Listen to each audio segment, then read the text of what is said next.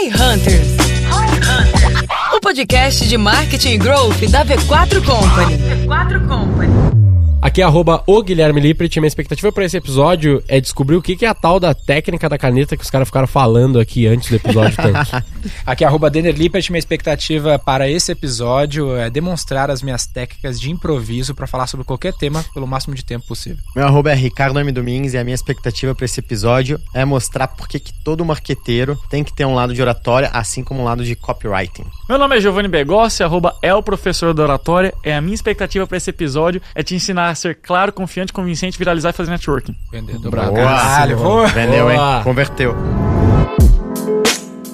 Hoje vamos discutir como melhorar suas habilidades de oratória com o professor Giovanni Begossi. Descubra o segredo da técnica da caneta, técnicas de improviso para falar sobre qualquer tema pelo maior tempo possível e como ser claro, confiante, convincente, viralizar e fazer network. É hora de começar a falar com confiança e impacto. Escute agora no Roy Hunters.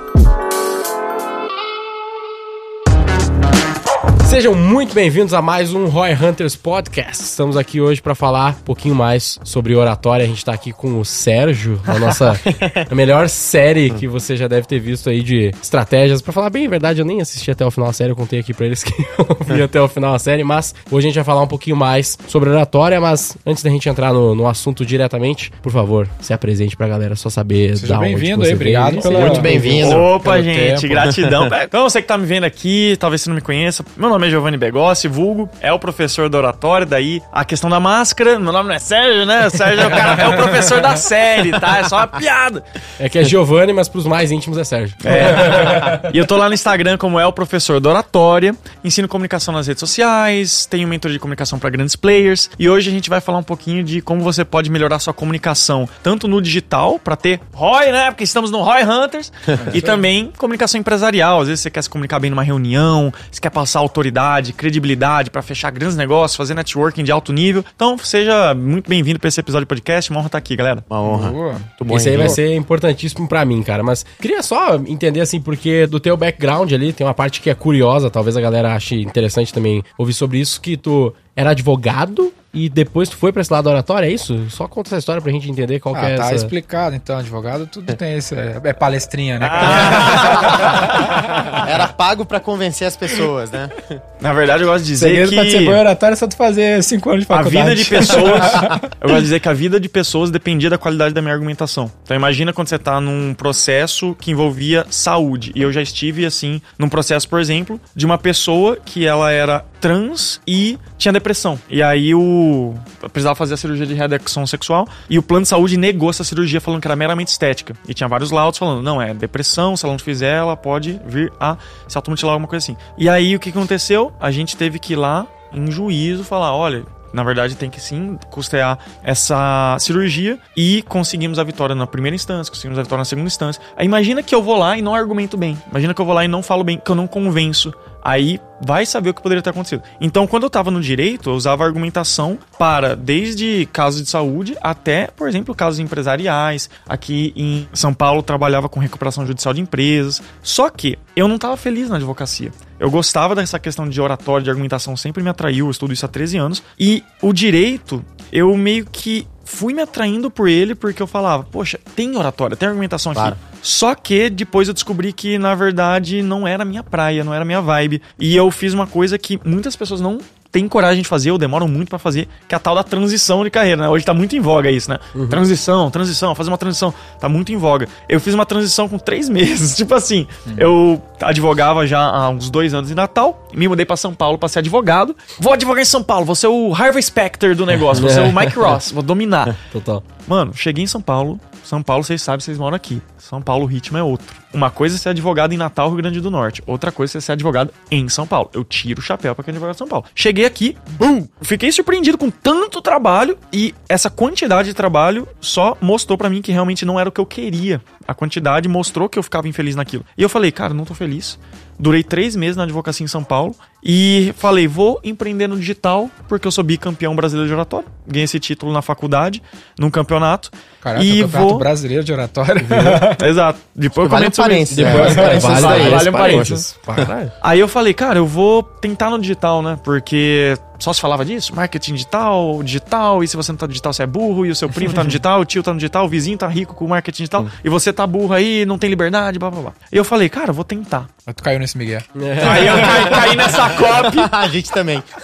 caí nessa Que copy. curso que tu comprou que te vendeu isso? Pode falar? Não, pode. Ah, comprei o fórmula de lançamento da Érico Claro, Rocha. clássico. Ó, comprei, devorei aquilo. Aí Érico eu Rocha fiz... é muito nosso amigo.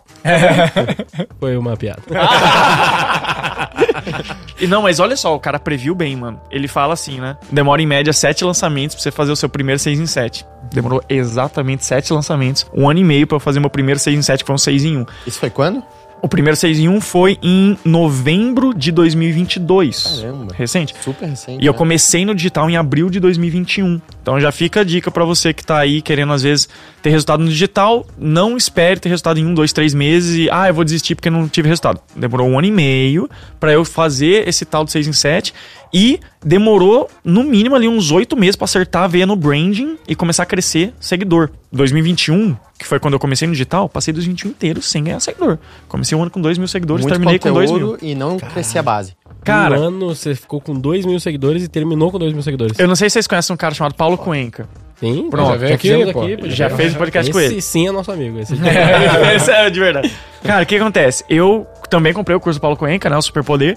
E o que acontecia? Eu olhava o feed do Paulo Cuenca e falava, eu quero ser o Paulo Cuenca. Eu quero ter esses carrosséis maravilhosos e criativos e a capa bonita e tudo bonitinho e minimalista. Eu vou ser o Paulo Cuenca. Aí o que, que eu fazia? Eu ia lá, roteirizava o carrossel. Não tinha o chat GPT na época, né? Que agora tem o chat GPT. Mas na época, roteirizava o carrossel, mandava pra designer. Designer, não gostei dessa capa, muda a capa. Mudava a capa. Ah, agora tá aprovado o design. Vamos fazer a legenda. Depois de todo esse workflow, postava três salvamentos. E eu passei muito tempo fazendo isso. E aí que eu descobri, cara, eu tava tentando ser uma pessoa que eu não era. Eu via aquele player, admirava o resultado dele, a constância dele, falava, vou fazer isso também. Depois, muito tempo depois, que eu descobri a minha praia. E que, na verdade, é, é onde eu recomendo todo mundo começar, porque é a vibe, o hype é esse. Que é vídeo curto. Depois que eu descobri vídeo curto, e daí eu Reels, vi Tipo um Reels, no caso. Reels, TikTok, Shorts. Depois que eu descobri Shorts, isso, aí acabou, meu amigo. Vou até mostrar aqui pra vocês, pra vocês verem que eu não tô mentindo. Mas assim, coisas que eu não tinha nem perto de ter. Caralho, é muita, muita audiência. Então, assim, eu comecei de repente a ter Reels que viralizavam de um jeito que o número de salvamentos parecia um número de telefone. Que o- traziam 100 mil seguidores Tem o Reels qualificados. com 7 milhões de pessoas alcançadas. A audiodescrição do Denner aí, ó. É que a galera não tá Sim, vendo, sim, né? sim, sim. É que é E, se você- que número é esse aqui? se você grande que é juntar- esse pois ponto, é, velho. não- Se você eu juntar não no faço Facebook- 2 casa, né? milhões de salvamento? Não, é, do, é 28 mil? Não. Se você juntar no Facebook, dá mais de 10. 289 mil salvamentos. Dá 10 milhões. Mais de 10 milhões juntando no Facebook. 10 milhões. É, porque agora tá com essa dica, né? 4 Já fica a é, dica. um, esse é um Reels falando É. de quê? Técnica Ah, da caneta. de oratória. Técnica da caneta técnica da clássica. caneta. É sempre, muito boa. sempre viraliza. Conheci você por ela, Eu cara. Mas É. isso aqui, Gil, professor, tem um aspecto de acertar o cu da mosca, né? Porque não é sempre que o cara acerta porra, né? Tem vários que tu faz Você diz um de desses. estratégia ou dos vídeos mesmo pra um Não, eu digo assim, ah, é tipo, é tentativa e erro no fim das contas, porque tem, por exemplo, tem um Reels nosso lá que deu 2 milhões de views esses dias, que foi acima da nossa média. E, cara, pá, muito aleatório, assim, não, não esperava que ele tivesse esse resultado, Tá falando entendeu? do jogo da Não viralização, foi, né? Não foi muito estratégico, Não foi- assim, não- né? não não foi- tem um playbook. Tu vai tentando e, puta, tem uns que vai bom, tem uns que vai ruim, tem uns que explode absurdamente. O TikTok é muito assim, velho. Teu TikTok tem 700 views, 2 mil views, 400 mil views, 2 mil views. Não tem É, um pouco no, disso? no TikTok é bem assim. ah, Uns vão flopar absurdamente, outros vão dar certo. Mas você falou, né? Ah, o jogo da viralização. Acertar o cu da mosca. Adorei essa, essa expressão. O que que acontece? De fato, a viralização ela tem um quê de aleatoriedade. A gente nunca sabe o que exatamente vai fazer viralizar. Por exemplo, o meu Reels mais visto, que tem uns 12 milhões de views, é um conjunto de fatores. É a headline, que foi muito contra-intuitiva, o começo do vídeo, às vezes bate ali o olho na legenda, É, às vezes tentando encontrar o jeito que eu padrões. falei, assim, é um negócio. Só que, eu- o que, que eu acredito? Eu acredito que tem um passo a passo que quando você segue ele, você maximiza as suas probabilidades, a sua chance de viralizar. E é por isso que a gente consegue viralizar constantemente. Tem muita gente que viraliza uma vez e psh, some. Quantos por cento dos teus Reels tu viraliza? Tu tem mais ou menos essa métrica? Cara, tu pediu demais, eu, né, eu diria, cara? eu diria, Mas Mas, pensa cara, assim, ó, não, eu o diria é o professor teu- de oratória, não de matemática. Não, mas pô. eu diria que mas mais ou pensa, menos. Pensa que se hoje o teu, sei lá, o teu principal trabalho que você faz hoje no dia a dia é produção de conteúdo, É o correto? 80-20. É 80-20. Então, pra mim isso seria uma boa métrica, porque a gente sabe que, tipo, não tem como viralizar 100% das vezes. Acho que não tem ninguém Não, no claro que não. mundo que tem todos os vídeos que viralizam. Só o cara lá do TikTok, gigantesca. né, que faz Então, o- Sei lá, talvez um... Aquele assim, Bem né? bizura. Bem bizura um- viraliza tudo, pô. É.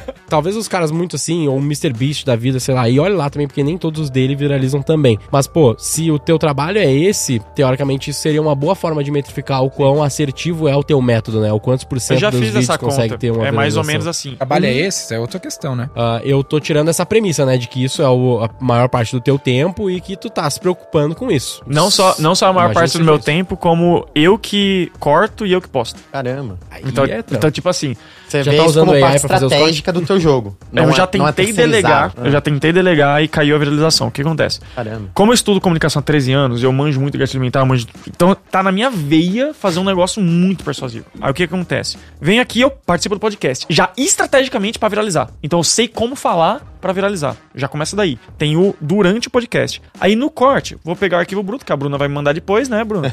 Bruna vai me mandar o arquivo bruto, eu mesmo, eu, Giovanni, vou jogar no programa e vou fazer os com as manhãzinhas que a gente tem. E aí a gente vai postando, eu mesmo posto, inclusive tem um alarme no celular pra me lembrar de postar. A gente posta hoje três vezes por dia em três redes sociais. A gente posta três vezes por dia no Instagram, YouTube Shorts e o TikTok. Antes eu postava no Quai, meu conteúdo não tava virando no Quai, público lá não é muito a minha praia. E aí a gente fez assim, não, vamos focar nesses três que é o principal. E esses três são os obrigatórios, tá? Pelo amor de Deus. YouTube, TikTok e Instagram são os obrigatórios. O resto, LinkedIn, Quai, vai depender da sua estratégia. Mas daí o que aconteceu? Vou lá, posto. Posto três por dia. Isso dá quantos por semana? 21. Eu diria que um vídeo a cada 20 meus, mais ou menos, pega mais de um milhão. Então vamos dizer que um por semana vai pegar mais de um milhão? Se um por semana vai pegar mais de um milhão, pô, quatro por mês. Tá bom. E aí, Tá o que, que é legal? A gente tá conseguindo constância na viralização. Isso que é maravilhoso. Não é todo vídeo, obviamente, que não vai viralizar. Mas quando a gente segue o método e confia nesse processo, a gente maximiza isso.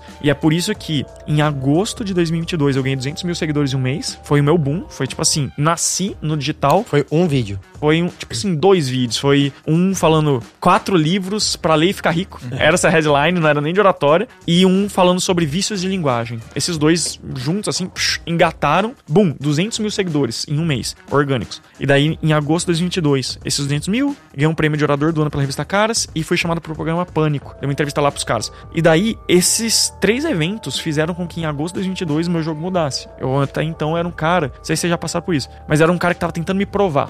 Então eu tava no digital, mas quem que é esse cara? Que, que luta que ele venceu? Então eu, era- eu não estava validado. A partir de agosto de 2022, de repente eu era um cara que estava validado. Porque, poxa, programa Pânico, tem muito player importantíssimo que quer ir lá e os caras não convidam. Então, de repente, eu tinha algo escasso que nem todo mundo tinha. Aí eu comecei a ser visto com outros olhos. E daí, poxa, mas como que tava lá com 200 mil seguidores? Foi quando eu comecei a querer delegar.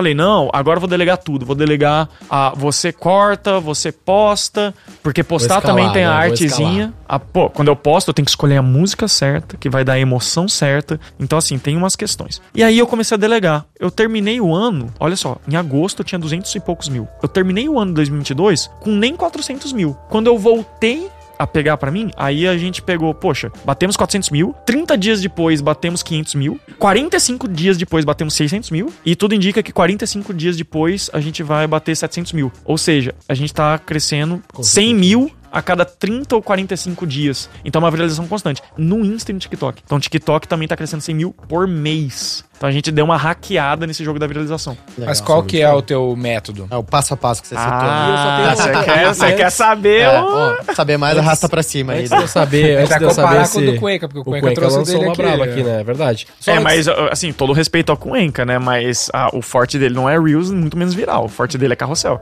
Ah. Tipo assim, bom, né, tem que dar o respeito, mas ele tá com um milhão há- muito tempo. Então, um milhão, um milhão e cem. Tipo, já já eu passo ele e eu respeito muito ele, sou aluno dele, mas já já eu Sim. vou passar. Inclusive, fica o convite pra tomar um café com o Paulo Cuenca pra passar Fica as o convite ele. pra 5 minutos de porrada. Com... Ah, é? Eu não viralizo? Vamos é? ver quem faz o Reels melhor, então, ô filha da... Ele caindo na piscina, tá ligado? E eu, técnica da caneta. Cinco minutos de, de piscina da. Cinco minutos de porrada viraliza, tá vai nessa. Cinco minutos Esse é de meu método. Sair na Método porrada. Whindersson. Sair na porrada com o Paulo Cuenca e olha no que deu. Esse viraliza. Não, mas ele até, velho. ele até me ana- ele analisou o meu Reels mais visto lá no portal, ele colocou lá, então sou muito grato a ele. Um dia eu vou passar as manhas pra ele, só falta ele me convidar. Aliás, Érico Rocha. Não, tô usando.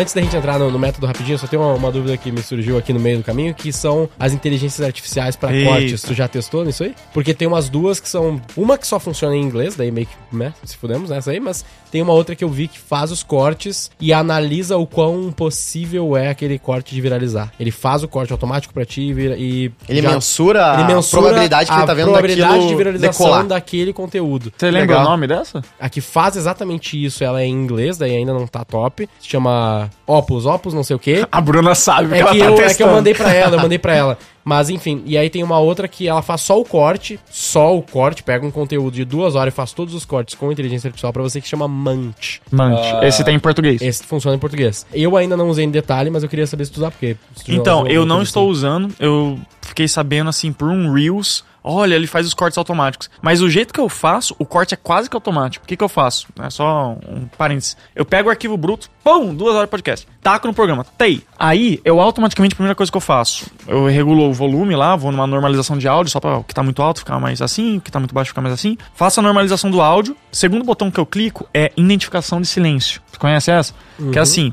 É um botão que você clica, você ajusta os parâmetros, é bem legal. Aí ele automaticamente vai tirar as pausas. E daí fica num ritmo Caramba. de podcast muito bom e propenso pra vídeo Duas curto. horas já vira uma hora e pouco. É, já, uma hora e quarenta, né? Não, não, não diminui não tanto. diminui tanto, mas- Mas o que acontece? Ele já fica basicamente cortadinho. Trrr, Porque tira todas as pausas. Claro. E como já fica cortadinho, a única coisa que eu faço é: eu vou assistindo o podcast e vou separando em blocos de um minuto. A questão é. Por mais que a inteligência artificial venha dar esse help, e eu sou super a favor de testar e validar, não sou, tipo, negacionista, né? Ah, mas tem um quê que eu acho que vai ser um desafio, mas tô propenso a testar, que é a questão de ser artesanal. Porque realmente é um negócio, às vezes a gente tá. Olha só o que eu faço às vezes quando eu tô fazendo corte. Eu tô assistindo o podcast, aí eu falei uma coisa muito foda aqui. Eu falei uns 20 segundos que foram muito fodas. Só que são só 20 segundos. Eu deixo isso aqui armazenado, aí eu assisto, assisto, assisto, assisto. Aqui no meio do podcast falei um negócio que complementa o que eu falei aqui. Aí eu pego isso que Isso tá é muito aqui, bom. Muito bom. coloco aqui, Muito bom. e daí, às vezes o corte é um Frankenstein e a pessoa nem sabe. Sim. Você Eu- transforma um podcast em um Lego e vai combinando as peças. Faz Exato, isso. ninguém sabe. Eu- Quando eu tô fazendo um corte, ninguém É sabe por se aquilo isso que aconteceu. existe um Oscar para a montagem, né? Porque ele é uma, uma arte muito específica, né? A edição e a montagem Mas- mas- é uma parte fundamental de um filme, por exemplo. Claro. É, eu tô achando legal do teu processo, porque agora, enquanto você tá aqui, você já deve estar pensando, puta, aquilo que eu falei vai dar um bom corte. Ah, o do Paulo Cê- Cuenca cê- vai dar. Não, cê- perfeito. Perfeito. Você já tá guiando, assim, já pensando. Você tá aqui, já pensando nos cortes futuros. Mas eu não tá? costumo viralizar com polêmica, viu, gente? Inclusive, não, não foi na intenção de criar uma polêmica, eu respeito muito ele. É, o que, que a gente faz? Quer uma mãe é muito boa pra viralizar com podcast? Ah, Isso que eu fiz agora. Você viu que eu falei que uma mãe é muito boa pra viralizar em podcast? O que, que você vai Legal. fazer? Você vai criar a copy verbal.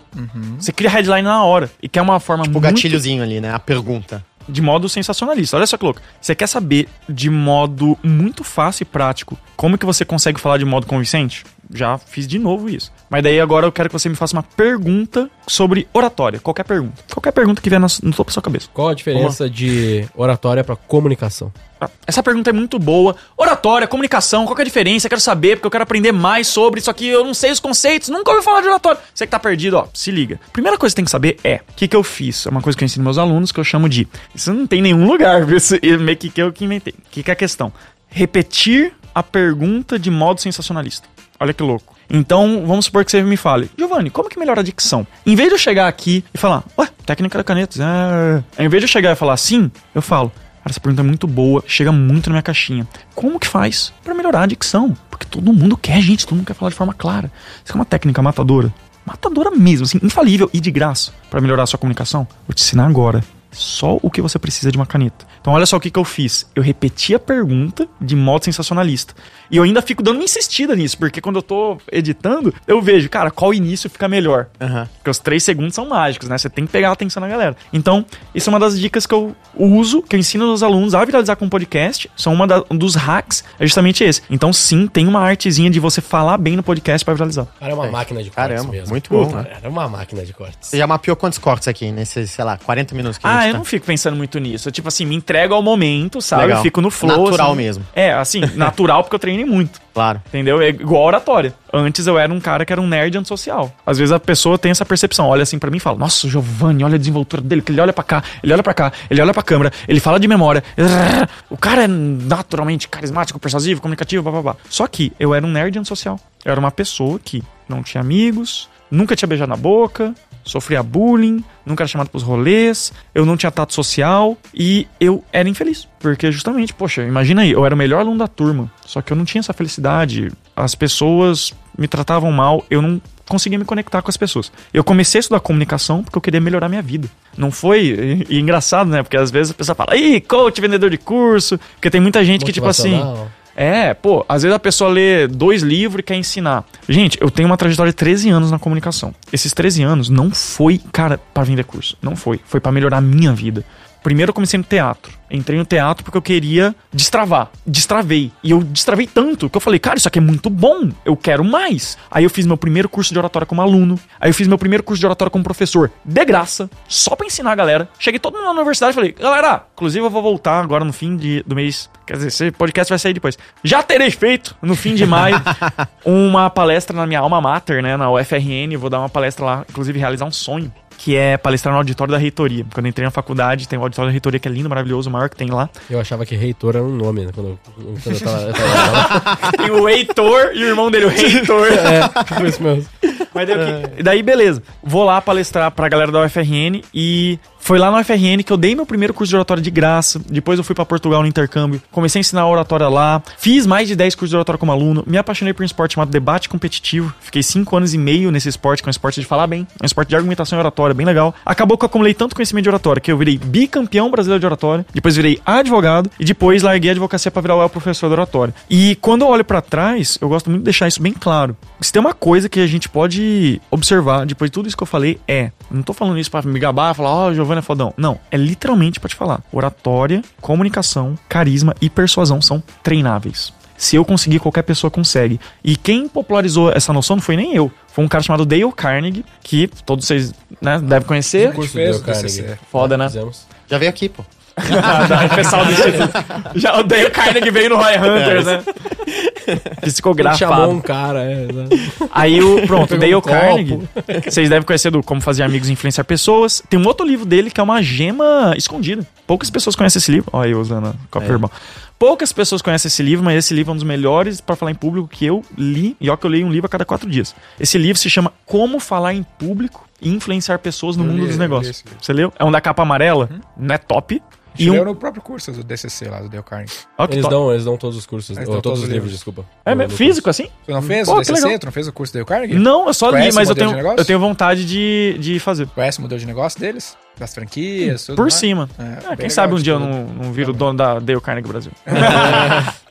Mas daí o que, que aconteceu? Eu fui treinando isso e fui ficando melhor. E o Dale Carnegie já falava isso. O primeiro curso que o Dale Carnegie fez de oratória, assim, ensinando, foi em 1912. Então, assim, o cara correu para que a gente pudesse voar. E o Dale Carnegie, ele, em 1912, ele já falava assim: olha, oratória é uma habilidade que qualquer pessoa minimamente inteligente pode aprender. Porque até então não era essa a noção que você tinha. Até então era oratória, tá mais envolvido com retórica, aqueles super oradores eloquentes de tribuna que estudam aquelas regras complicadas e fazem aquele discurso, ó, e é uma coisa para poucos. Tinha uma outra noção de oratória que é mais relacionada à dicção, mecânica da voz, que é um negócio do profissional, do fonoaudiólogo, e o, o veio Dale Carnegie e falou, gente, pelo amor de Deus, olha o tanto de empresário, olha o tanto de profissional que tá travado. Vocês conseguem destravar. E ele popularizou isso. E eu sou muito grato a ele ter existido, porque hoje eu fui destravado e ajuda a destravar as pessoas também. E tu não acha que esse aspecto do alcance que tu consegue ter também tem muito a ver com o tema que tu traz? Porque Por exemplo, pega tu com o Cuenca, por exemplo, aí, que é a nossa batalha aqui que a gente quer fazer. Ah, o tema do Cuenca. Vai hostear esse debate aqui no pode- Hunters é. um dia. A gente pode tentar fazer isso. Do ponto de vista técnico, o Cuenca tem um addressable market menor que o seu, ou seja, o tamanho do público-alvo que se interessa pelo assunto dele é menor do que o teu, porque oratória, teoricamente, é um problema que qualquer brasileiro que tá na internet vai se interessar, versus o Cuenca que fala especificamente sobre marketing, redes sociais, essa parada que já é um nicho um pouco menor, mesmo que seja muito grande. Então, teoricamente, a probabilidade de tu ficar muito maior que ele é muito maior por essa premissa. Outro exemplo que eu gosto de dar, o livro mais vendido do Brasil se chama Do Mil ao Milhão. Se fosse do milhão ao bilhão, não seria, porque ninguém tem milhão. Porque a maior parte das pessoas tem nada, então elas vão ler o livro do mil ao milhão. Então, o primeiro ponto pro cara ter muito alcance tem a ver, às vezes, com o público que ele tá falando. Eu acho que isso também não é um fator relevante no, no- no caso do, teu- do- especificamente do alcance, o tema em si. E Então, literalmente isso aconteceu com o Primo, né? Porque os vídeos dele do mil ao milhão bombavam e É. agora que ele tá tentando, nem sei se ele tá mais ainda tentando do, mil, do milhão ao Rumo bilhão. ao bilhão, rumo ao né? bilhão já meio que foda-se, né? É, perde um pouco de tração, né? Você tem toda a razão. Inclusive, deixa eu até fazer um disclaimer aqui, viu, gente? Sou advogado de formação, então quando os caras falam, pô, addressable market e tal, eu acho muito legal esses termos. Eu tô aprendendo aqui com a galera, tá?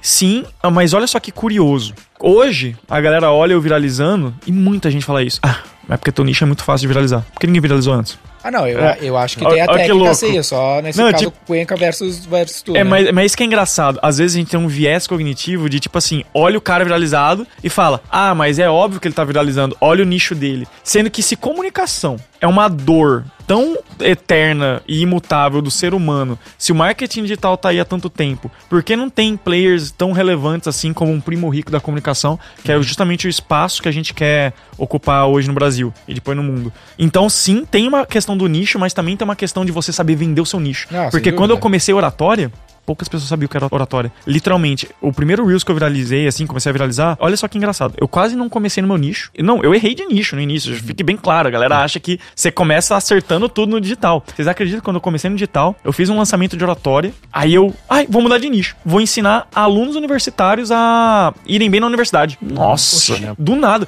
Porque além de bicampeão brasileiro de oratória, eu fui aluno laureado do curso de Direito, eu tive um intercâmbio na Europa com bolsa. Então eu falei, poxa, eu tenho como ajudar esses alunos. Mudei de nicho. E eu errei, e pô, não cresci e tudo mais. Aí depois eu falei, cara, eu vou pra comunicação. E eu quase não ia, e eu lembro muito bem esse sentimento que eu tinha, que essa transição foi de novembro pra dezembro de 2021. Eu pensava assim, eu não vou, sabe por quê? Porque já tem pessoas que têm, sei lá, 100, 200 mil seguidores, e olha só o tamanho deles. Olha a estrutura deles, não vou nem começar. Só que, quando eu comecei a falar de oratória nas redes sociais, uma coisa me destravou, que foi uns comentários que eu comecei a receber assim, ó. Giovanni, eu nunca tinha ouvido falar de oratória ou eu não tinha ideia da importância da oratória até te ouvir.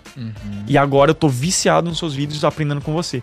Então, tem uma questão aí de você saber vender o seu nicho. Sim. Então, por exemplo, cara, marketing digital, quantas pessoas não querem ter uma segunda fonte de renda? Quantas pessoas não querem crescer o seu perfil na internet? Quantas pessoas não querem fazer uma transição de carreira? Então, acho que tem como viralizar, sim. Mas sim, eu tenho muita sorte, sou, dou graças a Deus que o que eu sou bom Cara, eu sou bicampeão brasileiro de oratória. O que eu sou bom é uma coisa tão vendável.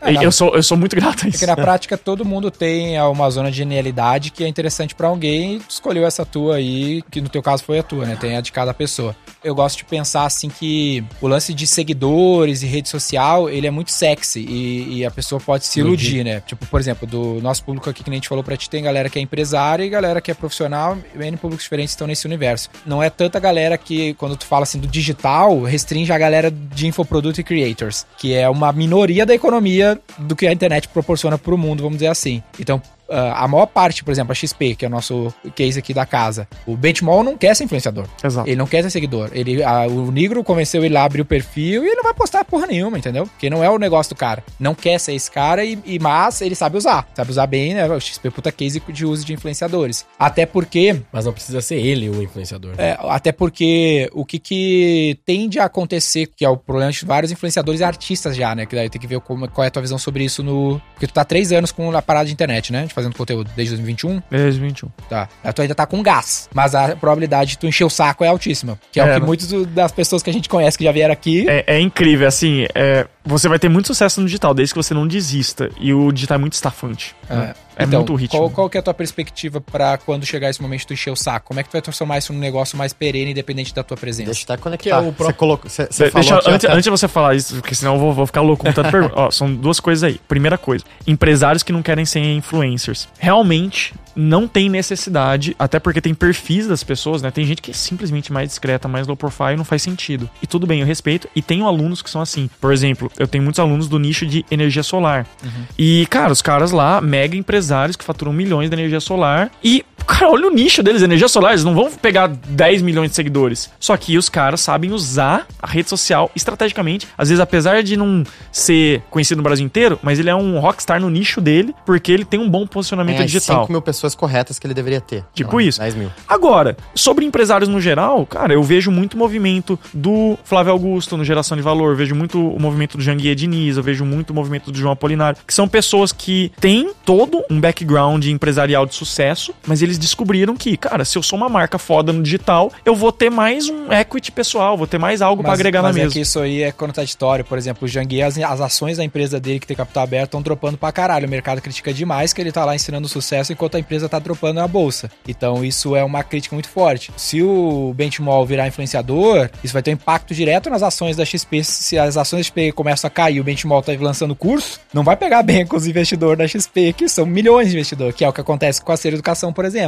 Mas, mas você acha que. Eu acho que se o Você empresário... acha que você ser empresário e ser influencer vai diminuir a performance da empresa necessariamente? Eu acho que o cara tem que saber medir. É perigoso, entendeu? Acho que tu pode dar o teu próprio exemplo. A minha tese é a lá de Incoles, meu, tem que construir uma empresa independente de mim, tá? Então a prioridade é construir um negócio. Então sempre, desde que a gente criou o canal do YouTube da V4, por exemplo, eu sempre botei várias pessoas, nunca foquei no meu, na minha figura, porque eu não quero criar uma empresa que seja eu. Apesar de no meu nicho eu ter alguma relevância como um integrante da empresa, seja uma estratégia boa para N aspectos. No caso da XP, é praticamente irrelevante o benchmark ser popular na, na internet, mas ele usou a estratégia, a empresa, né, a XP, usa a estratégia de influenciadores e fez um business de bilhões de, de dólares, literalmente, né? Ah, eu prefiro esse caminho, porque esse trabalho, o jeito que tu faz, que é um puta exemplo, uma, uma maestria muito boa no jeito que tu faz, top pra caralho, ele é full-time job. É, a gente teve aqui ontem, por exemplo, um palestrante, que é o Dado Schneider, não sei se já ouviu falar. Não. Dado Sul, criou a marca da Clara e tudo mais. Ele faz 150 palestras por ano e é um lance que eu, tô, eu evito fazer, por exemplo. Não gosto mais de fazer palestra, porque eu tenho 300 funcionários. Toda hora que eu tô fazendo uma palestra, Tu tem 300 funcionários na diretos matriz, e né? 3 mil na rede.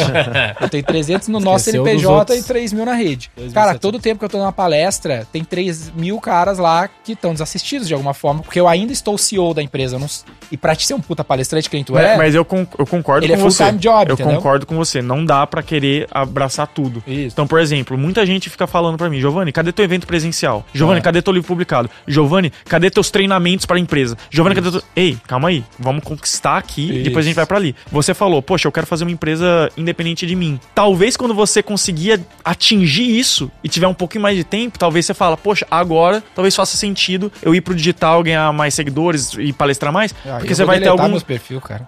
Assim, depende, às vezes, porque você vai ter alguns ganhos imateriais, né? Sim, sim. Depende do que você gosta, né? Depende Sim, da sua filosofia de vida. perfil, é. Mas reconhecimento, reconhecimento, enquanto existe, galera. fama, networking. Então, assim, às vezes você não liga A agora. cara do Denner. de- É, a, às vezes- a audiodescrição aqui pra galera que não tá vendo é o Denner com cara de caralho, que merda, eu quero ir embora. É, mas tipo assim, Tô brincando, tô brincando, tô brincando. Tipo assim, as pessoas mudam.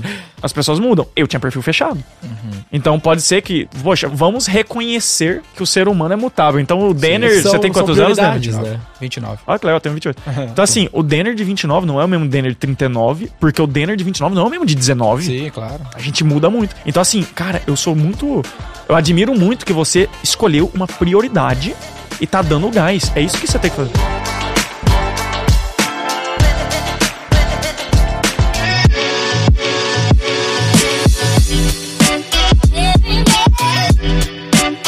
Tá falando, da fama e pá, é um pouco que a gente trouxe com o Negro quando ele veio aqui. Que o Negro falou assim, né? Tu tem um famoso, um bonito e um rico. A pessoa sempre vai preferir o famoso. Ah, tipo assim, tu pega uma pessoa, um homem ou uma mulher, e ele vai escolher, tem três alvos. Entre o famoso, o rico e o bonito, vai escolher o famoso. Porque o ser famoso somos bichos sociais, sabe isso melhor do que ninguém. É muito sexy. Todo mundo, porra, eu quero ter milhões de seguidores. Só que a minha visão ao longo dos anos foi, cara, isso é perigoso, porque isso é ego pra caralho, né? O ego é o inimigo. Uh, e, e, no fim, isso perde valor. E muitos artistas vão falar isso e tem várias consequências aí. Então, pô, preciso fazer um negócio que seja independente de mim. E aí, amanhã, caso eu queira ir pra esse caminho, puta, vai ser uma opção.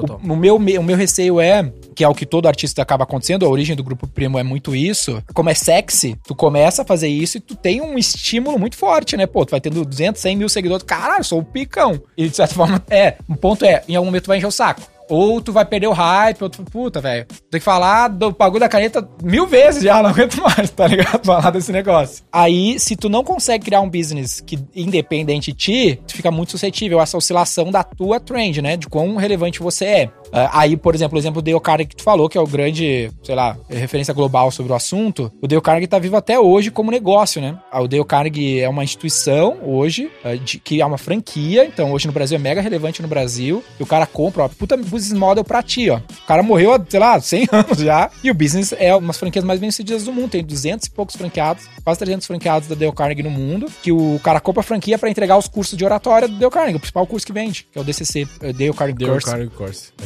Então, pô, o cara já morreu há 200 anos, tá ligado? E ainda o business tá vivo pelo core que ele criou. A minha provocação é, pô, eu buscaria me preocupar em como é que eu uso esse meu poder, porque tem um lance que tu faz muito bem, que o Dale Carnegie fez muito bem, eu fiz de alguma forma, o benchmark e tudo mais, que é abstrair o conhecimento para fazer com que as pessoas consigam replicar. Que é isso que o Dale Carnegie fez, sabe? Então, essa tua capacidade de abstrair, falar, cara, faz isso, faz assim, ela tem um valor. Talvez a próxima fase aqui da, talvez da tua jornada, não sei qual é a tua perspectiva, é, cara, como é que eu transformo isso em um negócio que eu vou conseguir treinar o cara? Porque hoje tu tá editando ainda, né? Então, pô, como é que tu vai conseguir formar uma máquina de pessoas que vão conseguir fazer isso e perpetuar Não, dá para fazer 100 anos isso tá rolando, né? Longe de mim falar que é impossível treinar alguém. A questão é só de budget mesmo agora. tipo assim, pra eu pagar alguém pra fazer o que eu faço agora, teria que pagar muito caro. Porque Mas o que eu faço aí é. a pessoa muito... pode pagar pra aprender isso. Essa é um pouco do que tu tá fazendo, né? É, eu já tentei treinar três pessoas, as pessoas aprenderam um pouquinho e saíram, entendeu? Uhum. Então, assim,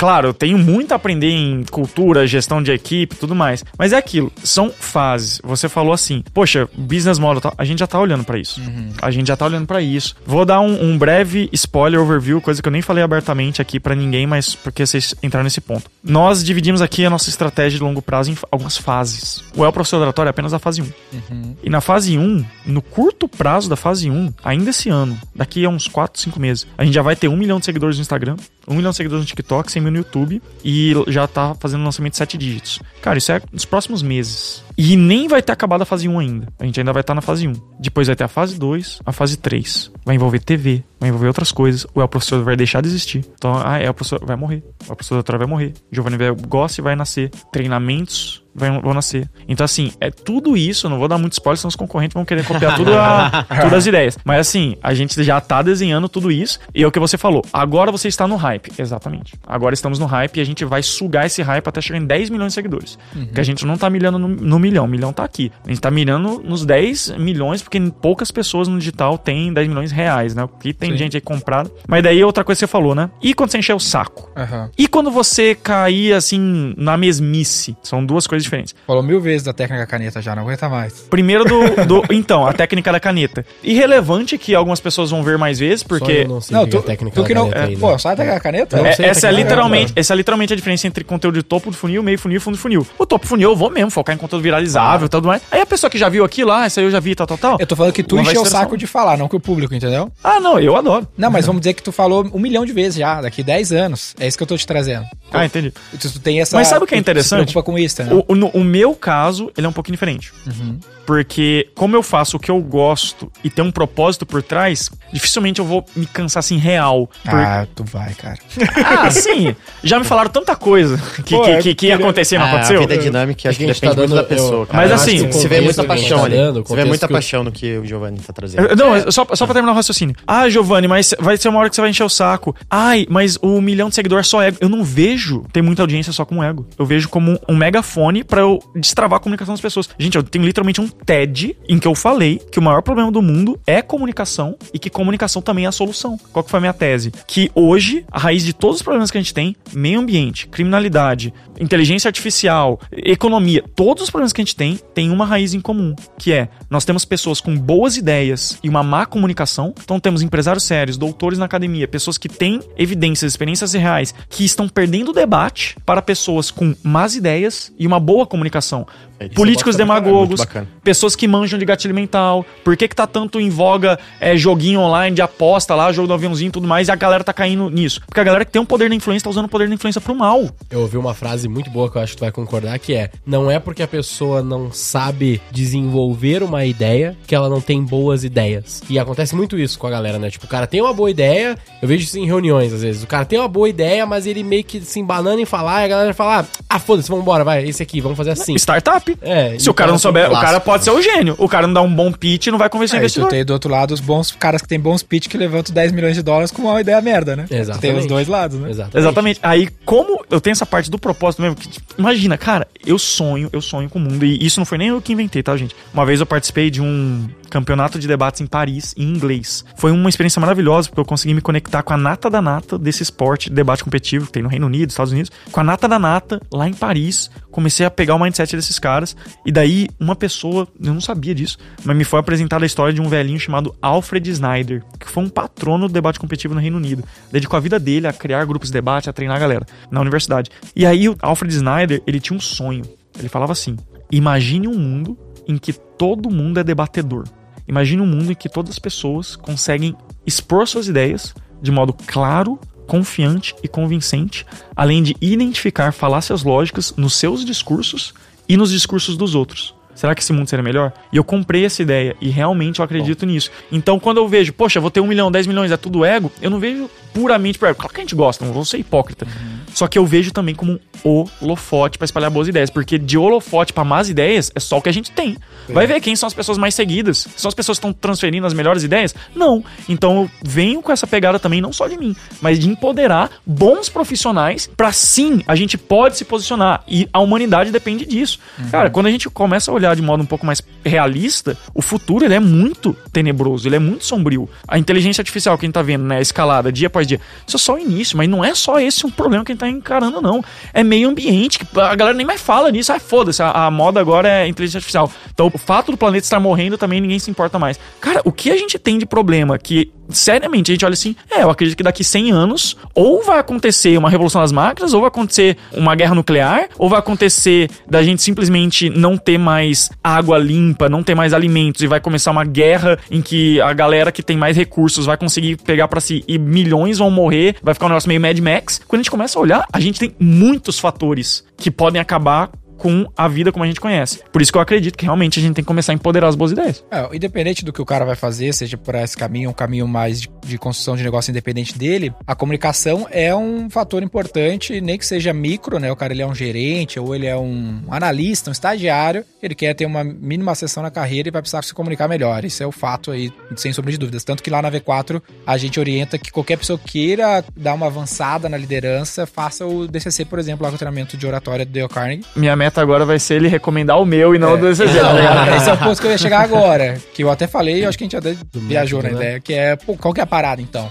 É, 25 minutos depois, qual que é o método? Então, Qual que vamos é o lá. método? Antes de falar do método da viralização, você comentou, né? Pô, comunicação é algo que todo mundo tem que saber, desde estagiário a empresário. Você tem toda a razão. Uma coisa que é importante que todo mundo que tá vendo aqui agora, eu sei que tem gente que sabe, tem gente que não sabe. É por isso que eu vou falar. O óbvio precisa ser dito. Não basta ser bom. Tem que parecer bom.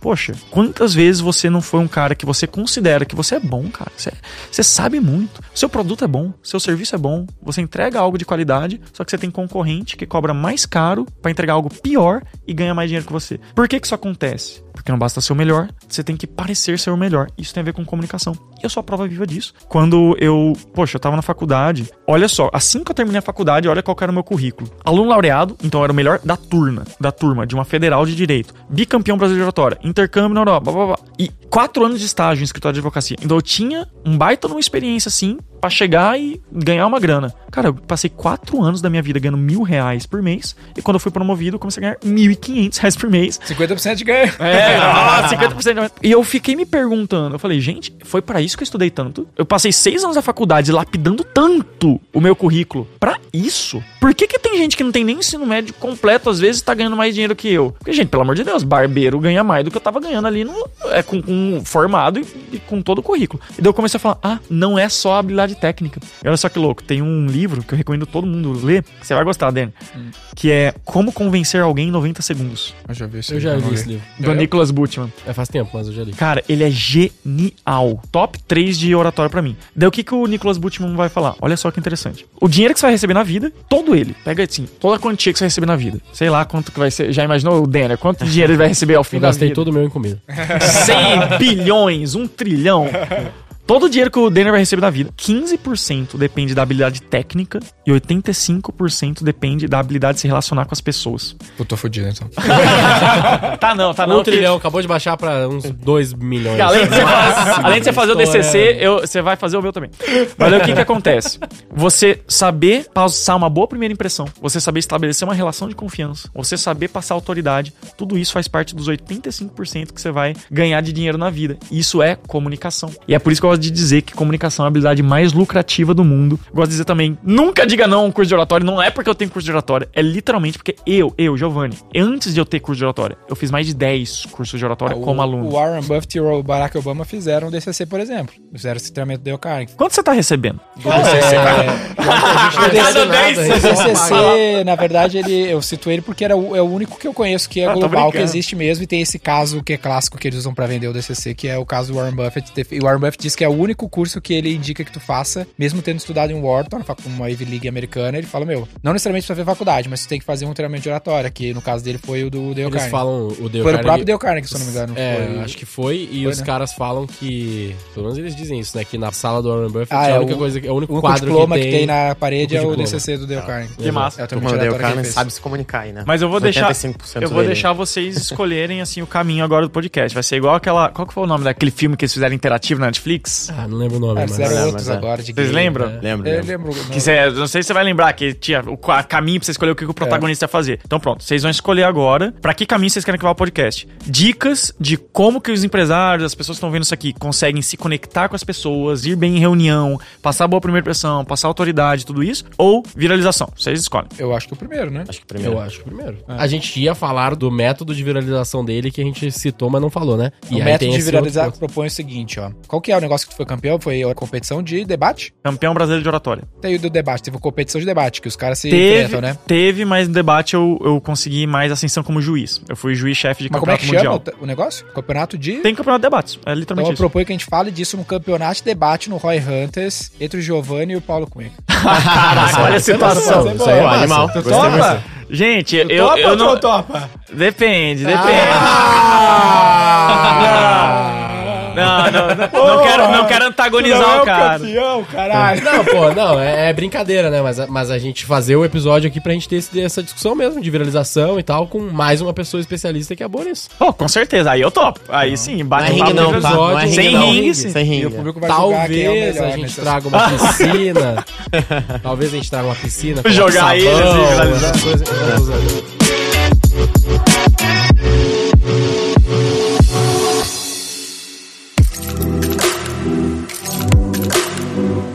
Tá, então vamos falar da outra coisa. Como é que tu tinha definido aí? A parte mais profissional, reuniões, esse tipo de coisa, né? Oratória pra vida real, né? É isso aí. Então vamos lá. Pessoal, seguinte. Você entendeu então que a oratória é a habilidade mais lucrativa do mundo. Você entendeu que a oratória é uma habilidade treinável. Então, beleza, como que eu melhoro isso? Primeira coisa, né? Eu tenho um método que eu criei que chama os três Cs da comunicação. Ah, achei que ia ser caneta, porra. Tá dentro, tá dentro disso. Ele tá usando a caneta pra conseguir mais seguidores. pô. Quais são Caneta. os três Cs da sua comunicação? São três coisas que se você tiver, foca em aprender isso, você vai ser um bom comunicador. Clareza, confiança e convencimento. Parece simples, né? Óbvio. Como é que ninguém inventou isso? Três Cs. Eu, mas foi lá. Beleza. Clareza, confiança e convencimento. Clareza. Você tem que falar de forma clara. Caneta, As pessoas têm que te caneta. entender. Eles estão doidos pra fazer a técnica da caneta. Não, mas a caneta entra aí, né? Sempre viraliza. Sempre viraliza. É. Entra, entra. Mas não só isso. Olha só que louco. O que que é falar de forma clara? Você tem que falar de forma que as pessoas te entendem. Sabe aquela pessoa que você fala, a pessoa tem que ficar repetindo? Hã?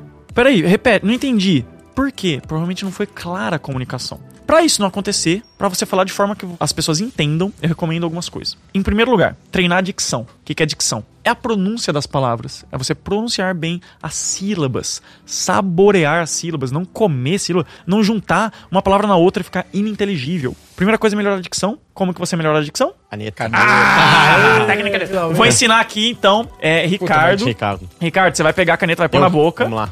Ó, Ah. câmera no Ricardo Então, e eu pra vou quem tá no narrar. Spotify, pra ir pro YouTube, é isso. Boa. Se quiser ver a técnica da caneta É, agora, tá é a no Spotify caneta. é- Quando o Pyong bem. veio aqui, tu queria que ele hipnotizasse alguém. É quase isso.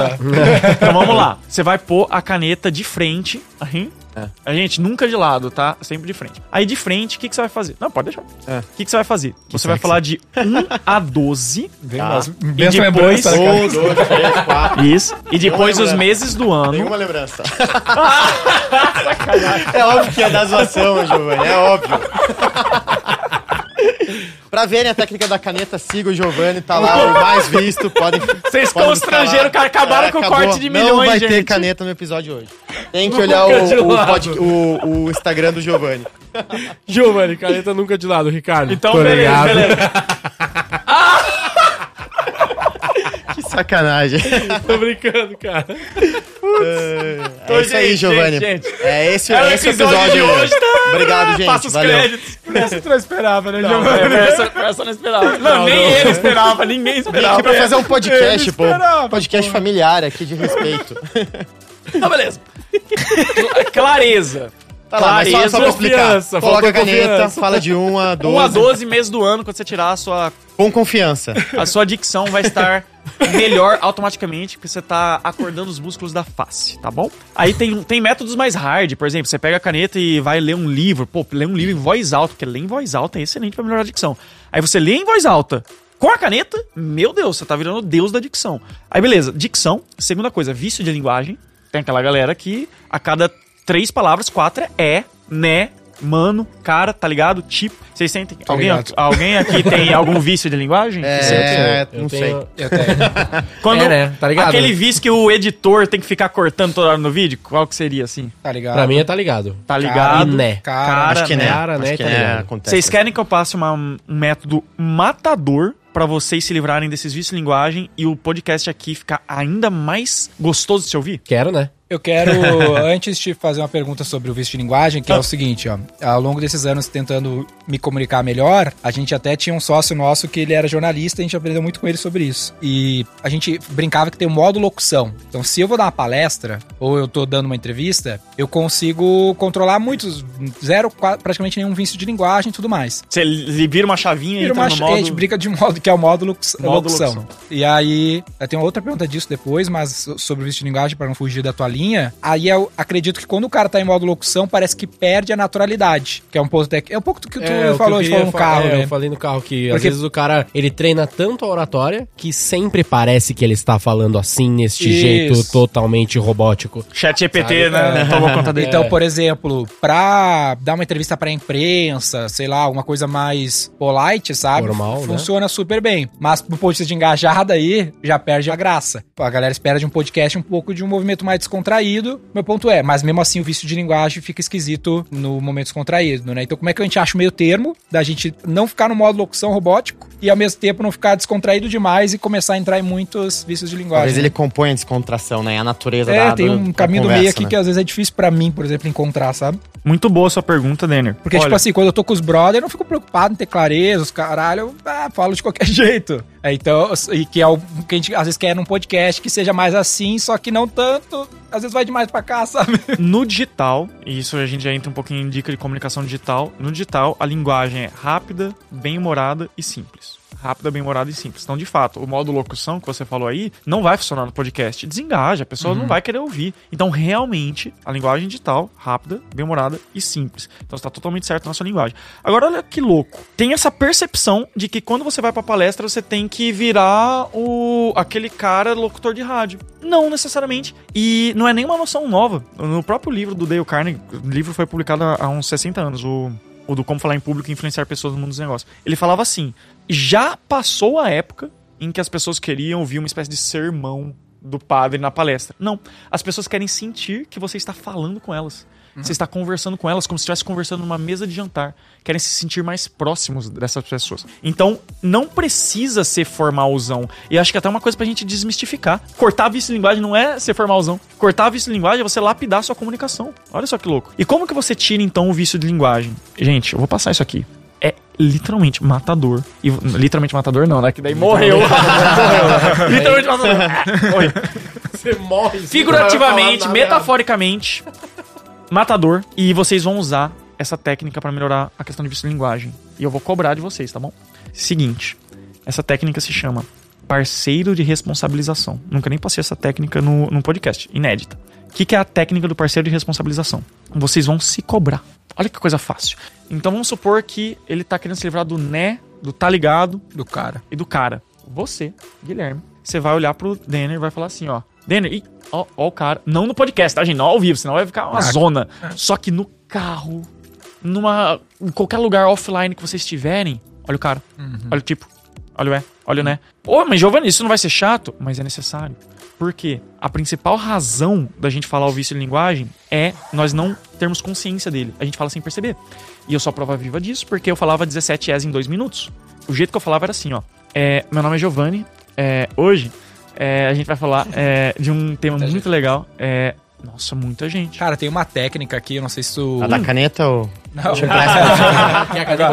Babado ainda mais. Cara, uh, pra mim, um dos melhores oradores da atualidade é o Jordan Peterson. Jesus Christ, esse é muito E bom. uma coisa que a gente- eu tento me policiar que ele faz muito bem, e eu acho que a gente deve talvez ter uma explicação técnica pra isso, é que a gente fica muito desconfortável com o silêncio. Aí eu vejo que esse lance do é é muito por esse desconforto. Então, o lance com o Jordan Peterson, eu não sei se ele fala disso, mas ele, Fala, ele fala, fala, executa isso muito bem, fala disso então, que é, ao invés de tu falar é, tu Quer dizer, na verdade, acho que ele não fala, não, desculpa. Eu vi um vídeo de alguém analisando É. que ele faz isso. Então, se tu for que ver ele o Jordan fala. Peterson, ele ao invés dele fazer, falar essas vírgulas sonoras aí, é, ele não fala nada. Tipo assim, eu vou falar contigo aqui, ô Giovanni, sobre um negócio. Ele não fala nada e ele segue, a- segue É a narrativa. Ele aceita o silêncio. olha- né? Ele aceita o Quando tu o silêncio. olha as entrevistas dele, é muito foda. Tem que ser as entrevistas não editadas, porque tem as editadas, né? Mas às vezes ele recebe uma pergunta, a pessoa vai lá e faz uma pergunta Ele pra ele. e ele pra faz, responder. Ele faz assim, ele olha pra pessoa e faz assim. Ele nunca daí vai ele fazer. ele, é, literalmente ele hum, para, ele olha, ele fica assim. um- cara, às vezes, tipo, uns 15, 20 segundos ele fica parado assim. E se tu tentar XPTO. fazer isso, tu te sente desconfortável. É, É, muito, muito, louco. estranho, é muito Tu estranho. te sente um desconfortável, treinamento mas tu vê parte. que tu vai pra um é alto muito bom, nível de, muito de bom, né? Com Steve certeza. Jobs também. Uma das principais razões. Ah! Pior que não foi intencional. Ah, não foi não, não, Não foi, foi, não foi, não foi. Não, tô lembrando. Mas o que acontece? Quando a gente vai falar um vício de linguagem, é justamente porque a gente fica desconfortável com o silêncio. E a gente quer colocar um é, um né, porque olha só que louco, a gente sente um que se a gente então. faz uma pausa, a gente não sabe o que a gente tá falando. Você fala, Ih, É. esqueceu, é? Ou tá, tá, confuso, tá confuso? Ou que a gente não sabe o que tá falando, ou medo de ser interrompido. Também tem isso, tipo assim, você fez a pausa, Acontece muito. né? é, a pessoa vai preenchendo a sua pausa. Ambiente corporativo, Não, mas isso deixa é eu te explicar clássico. melhor. Não, caralho, eu tô só pensando, peraí. Tipo, meio que isso, né? Aí o que que acontece? Quando você vai ganhando essa noção, e olha, é uma noção, de que a pausa, ela é muito maior na nossa cabeça do que na vida real. Verdade. Quando a gente dá aquela micropausa pra pensar na palavra certa, e isso é- tá tudo bem, é saudável, a gente pensa que a gente parou dois anos. É verdade. Sendo que, gente, mesmo, né? é um microsegundo. Aí você vai ver no podcast, você fala assim, gente, eu tô falando rápido, né? Se eu diminuir a velocidade, não vai ficar ruim. Na verdade, fica até legal. A gente sente essa necessidade de preencher o silêncio toda hora, de falar muito rápido, só que não precisa. A pessoa que está ouvindo a gente, e muitas vezes a gente gosta de ouvir pessoas, justamente, que dão ênfase na pausa. Então você, por exemplo, disse, eu adoro ouvir esse cara, e esse cara pausa bastante. Então, vamos modelar ele, vamos pausar mais. Legal. Cara, esse cara é incrível, velho. Eu assisto ele tem anos, vários anos já e, puta, é muito foda. Todas as entrevistas, palestras. Quem é o melhor orador da história no teu ponto de vista? Ah, eu gosto de dizer que Jesus é o maior orador da história, porque eu tenho Tem um vídeo dele? canal dele no YouTube. Porque o que que acontece? Qual que é o Reels? Eu gosto muito de falar uma coisa. O sucesso da comunicação depende do resultado. Muitas vezes a, a pessoa pergunta: ai, o que, que você acha da oratória da Dilma? O que, que você acha da oratória do Bolsonaro? A galera vive me perguntando isso. O que, que eu sempre respondo? O sucesso, a eficácia da comunicação depende do resultado. Atingiu o resultado que queria? Então foi eficaz. Então, por exemplo, tanto a Dilma quanto o Bolsonaro chegaram no cargo político mais alto do país. Então você pode falar, ai, mas não gosto disso, não gosto daquilo. Mas foi eficaz. Ela chegou onde poucas pessoas chegam. Então, quando a gente vai olhar o resultado que Jesus teve na, no Ocidente, no mundo como um todo, de impactar tantas pessoas, a gente fala, caramba, poucas pessoas tiveram tanto resultado. No campo político, a gente tem dois extremos, né? Que tu pega um, os presidentes do Brasil aí, Bolsonaro, o Lula, que tem um estilo de comunicação, do meu ponto de vista, parecido, versus o Martin Luther King Jr., que tinha um estilo de comunicação totalmente oposto, né? Que ele era menos natural, era menos esse papo da também outra época, né? Que ele falava, pastor também, ele falava muito o modelo mais eloquente de falar do que esse modelo mais próximo do público que esses nossos casos aqui tem mais, né? É legal que essa dica tem até num livro do TED Talks. Já viu esse livro? Eu vi o livro, nunca li esse livro, não. top, top 3 de oratório também.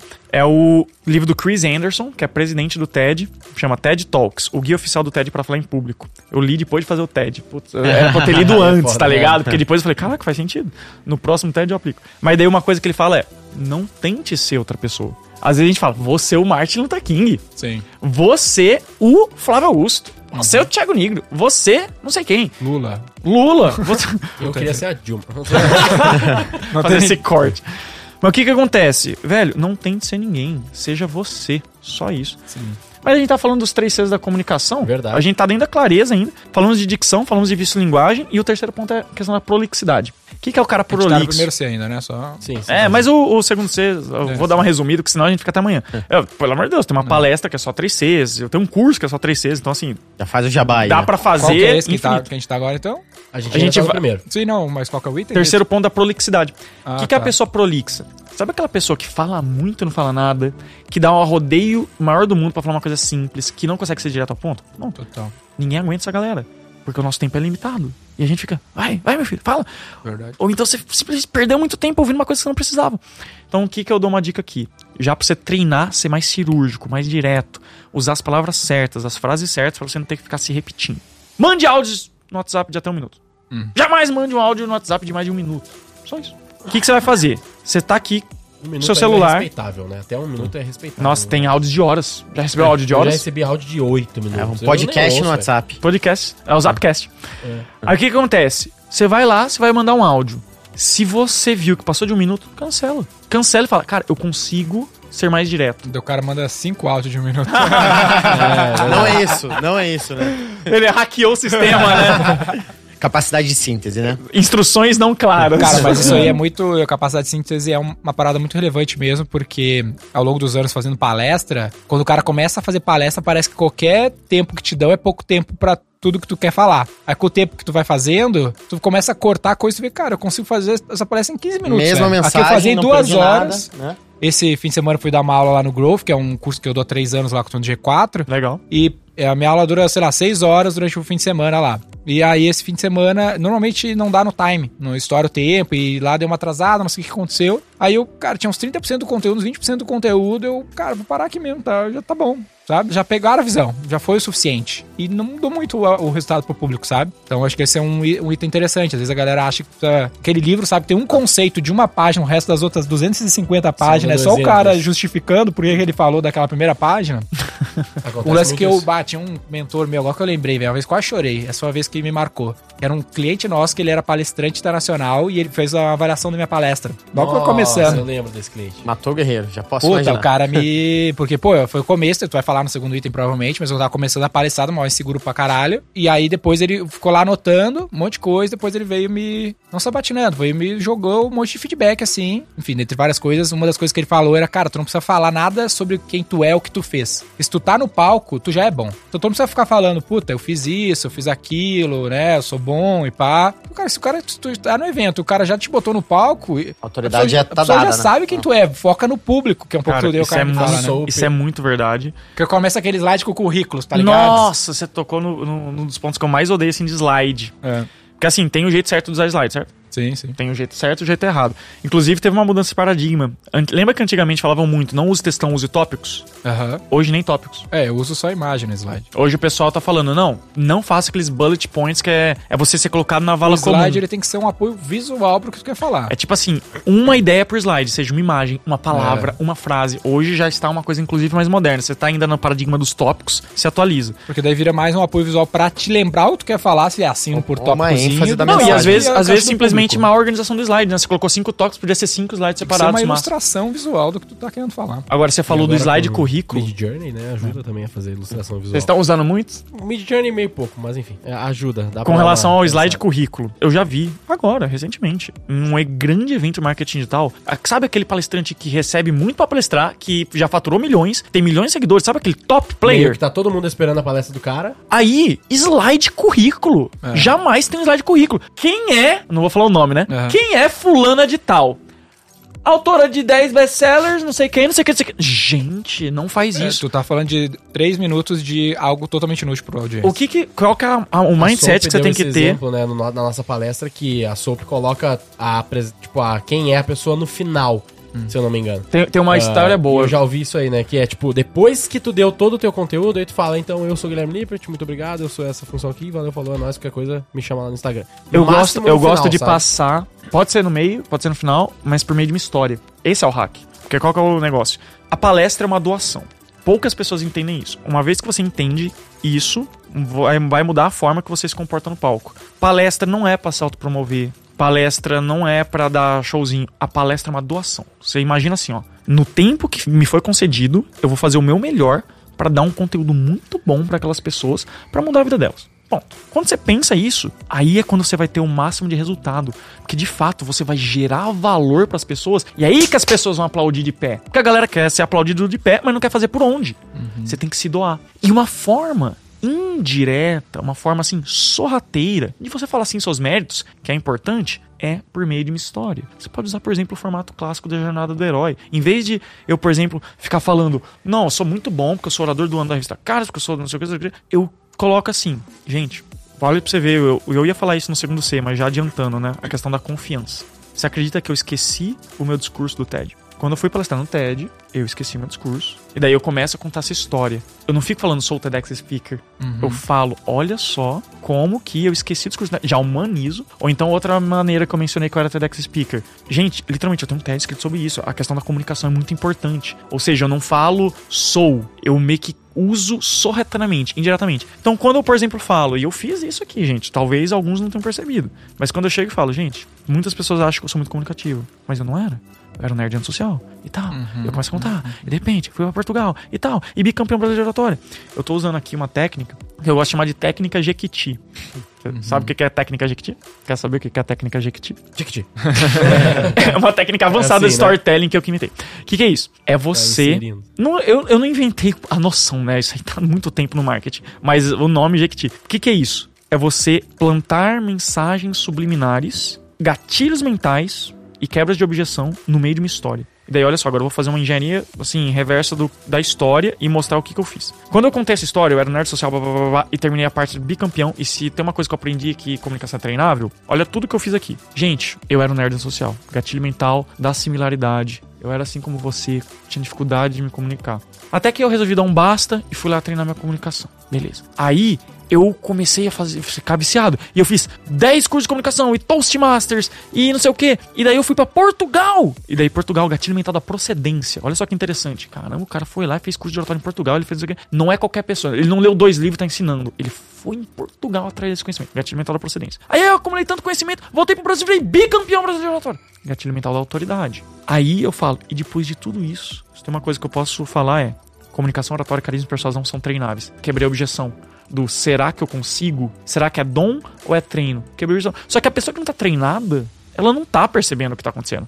Ela tá recebendo na cara dela um monte de gatilho mental. Que A própria história é um gatilho mental. Gatilho mental da história. Ela tá recebendo um monte de gatilho mental, um monte de quebra de objeção, e ela não sabe, porque ela não tem esse conhecimento técnico. A maioria das pessoas, né? Talvez você seja aqui o, o ninja da oratória. E aí, quando você vai, por exemplo, num CPL, num lançamento. O que que é um lançamento? Lançamento é gerar valor, quebrar objeções da gatilho mental. Por isso que tem a historinha, por isso que tem tudo programado, os argumentos. Porque você passa três dias recebendo gatilho mental na cara, recebendo quebra de objeção na cara e ativando o gatilho mental da reciprocidade com conteúdo de valor, chega o cara dá um pitch decente, velho, a pessoa compra nem que seja pra agradecer. Fala, cara, eu vou Sim. comprar só pra agradecer. Eu já fiz. Vou comprar só pra agradecer o tanto que esse cara já fez. fim das contas, pra galera aí mais marqueteira, a gente tem que fazer mais merchandise do que propaganda. Né? Às vezes a pessoa quer fazer uma propaganda, ah, eu fiz isso e aquilo, né? Aquele marketing direto, aquela propaganda, mas a gente precisa fazer mais merchandise, que é a inserção do meu produto, da informação, dentro de algo maior, né? Que é aquele, o cara no filme vai usar um Rolex, o cara vai usar um produto da Apple dentro de um filme, dentro de um programa de TV, ou aquela inserção dentro de um pânico da vida, que o cara vai fazer parte do programa de alguma forma. Tem muitos desses programas que as pessoas pagam para participar, por exemplo, que é melhor do que fazer uma propaganda no programa, é participar para fazer um conteúdo. Nós, por exemplo, a gente patrocina eventos feiras. Parte do nosso deal de patrocínio é a gente patrocina, mas a gente tem que ter conteúdo no evento. Eu não posso fazer no próprio Rock in Rio. No Rock in Rio lá do grupo, os patrocinadores constroem um evento junto. Eles fazem parte da interação com o público. Não é lá uma, Colocar placa lá do na- Itaú, entendeu? O palco do Itaú tava top. É, então tem toda uma. O cara tem que participar. Então tudo que tu quer inserir tem que fazer parte do show, não ser uma propaganda. Aquele slide É tu engraçado que você falou propaganda, isso, né? De fazer parte do show. Eu tô vendo um movimento muito grande de evento de palestrante despreparado de empresa.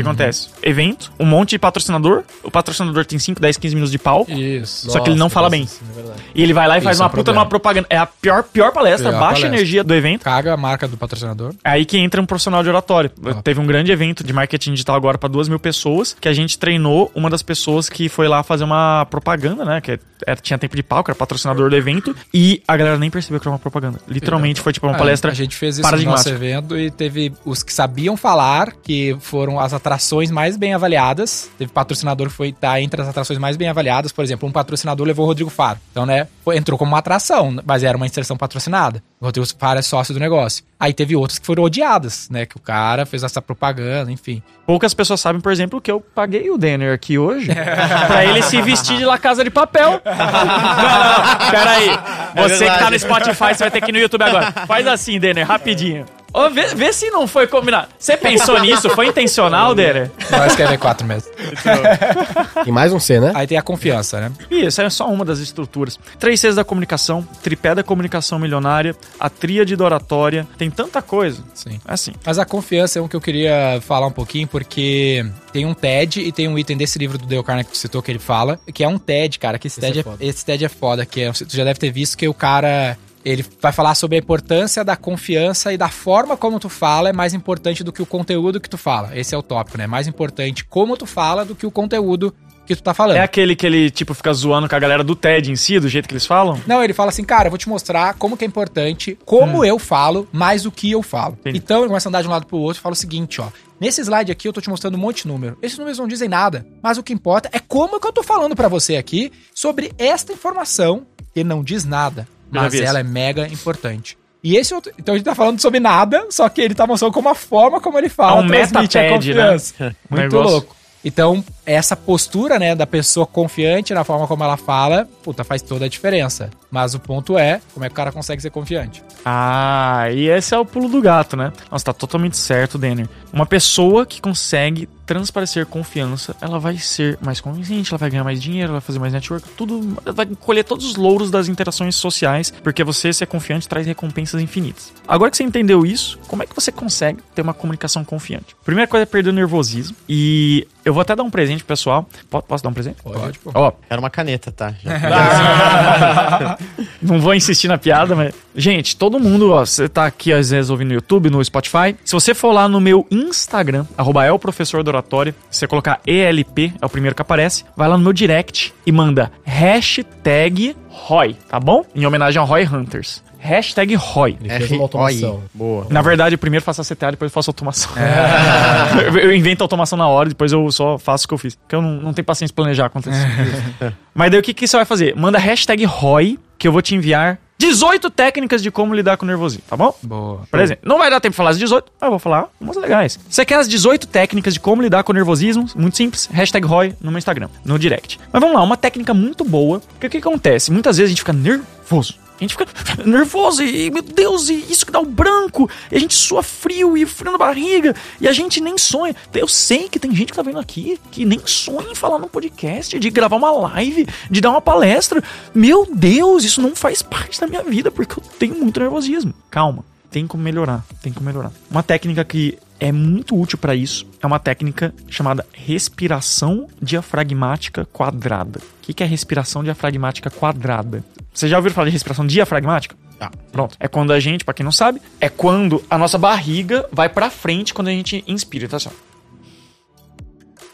Muitas vezes a gente inspira do jeito errado, a gente inspira com a barriga indo pra frente, assim, ó, pra trás. Não, tá errado. Então a gente vai inspirar expandindo o abdômen, ó. Certo? E quando expira, para dentro. Essa é a respiração diafragmática, que cantores usam, nadadores, tal, tudo mais para usar o pleno potencial do pulmão. Que, por que quadrada? Porque você vai inspirar em 4 segundos, você vai segurar por 4 segundos e você vai soltar em 4 segundos. Então vai ser A terapeuta me ensinou essa aí. segura, Pior que é boa, meu. solta. Pronto, respiração diafragmática quadrada. Faz isso 10 vezes antes de entrar no palco. Isso vai diminuir a sua ansiedade. Você vai ficar mais calmo, mais tranquilo. Outra técnica muito boa, caso você esqueça. Vamos supor que você tá no palco e você esqueceu o que você vai falar. Deu o famoso branco. Nossa, aí a galera sempre pergunta, Giovanni, como faz pra evitar o branco? Primeira questão, você lidar com nervosismo. Agora, se por acaso você de fato, você tava ali pra falar e esqueci, você tá no palco lotado. E aí o que, que você faz? O que, que você faria? Cara, Eu- eu, tenho uma boa seguiria, seguiria o conteúdo, iria pra uma outra parte. Mas você esqueceu o conteúdo. Ah, eu Deu falo- branco. E aí, o que, que você faz? Eu, É, não sei. Não sei te dizer. a minha visão Acho que é... eu teria um material de apoio. Normalmente ele é pra essa situação. Sem slide. Você sem tá slide. fazendo sem slide. Você esqueceu, deu branco. Acho que eu puxaria outro tema que eu tenho mais. É, Talvez. Porque o público não sabe do que eu vou falar, então... É. Então a solução pra você para lidar com o branco é é usar conteúdo, mas imagina que deu branco total. Você tá deu branco. Tá a no momento não deu pode branco. ser conteúdo, né? Não pode ser. E aí? Aí fodeu, aí chora. Pois é, mas eu, vou, palco vou dar uma vou dar uma dica aqui pro pessoal. Conta uma piada. Como que você consegue se livrar do branco? Quer saber? por favor. Vai dar um corte. Esqueceu. muito bom, muito bom. Quer saber? Depois de conta. Meia-noite de conta. Técnica de passar a bola. O que que é passar a bola? Vamos supor que eu vou falar, gente, vou contar agora a técnica mais poderosa de oratória que existe. Aí eu esqueço, deu branco. Eu falo. Aí eu desço do palco, desço do palco, caminho. Qual é o seu nome? Guilherme. Guilherme, na sua opinião, qual que você acha que é a técnica mais poderosa? Aí ele vai falando. Enquanto isso, eu tô respirando, recobrando a linha de raciocínio, às vezes até tô tomando uma água e tal.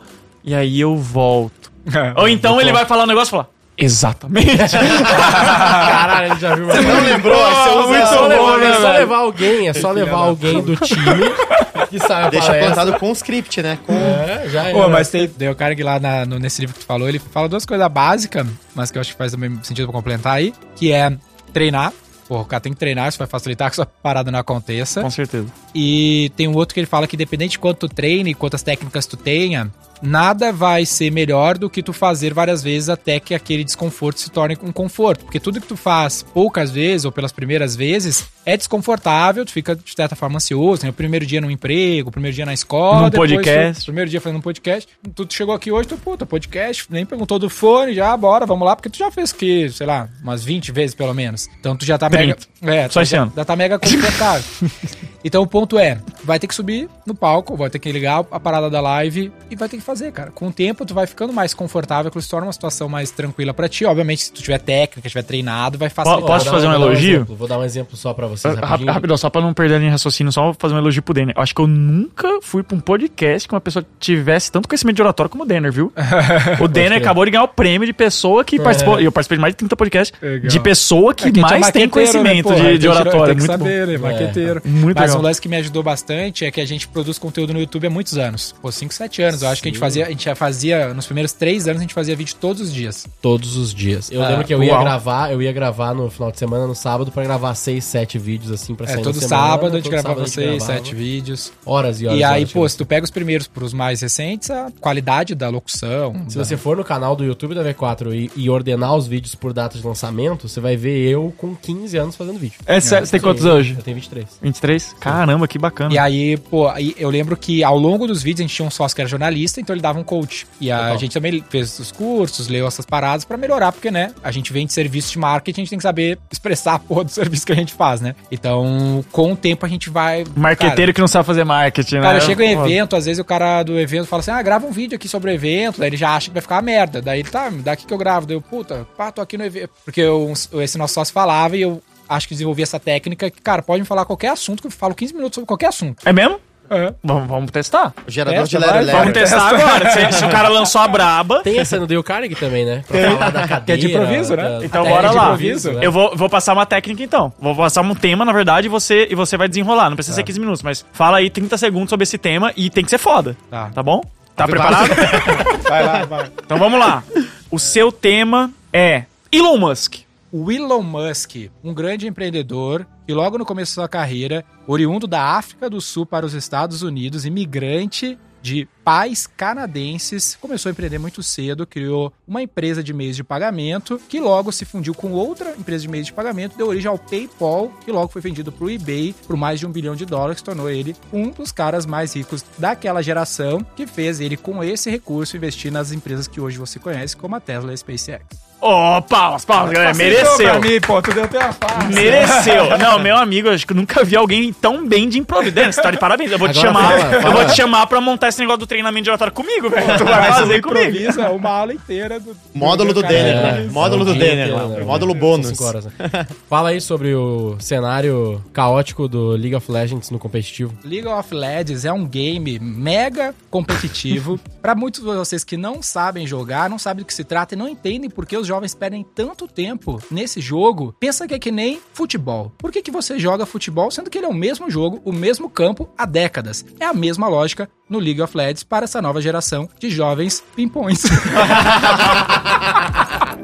Muito bom.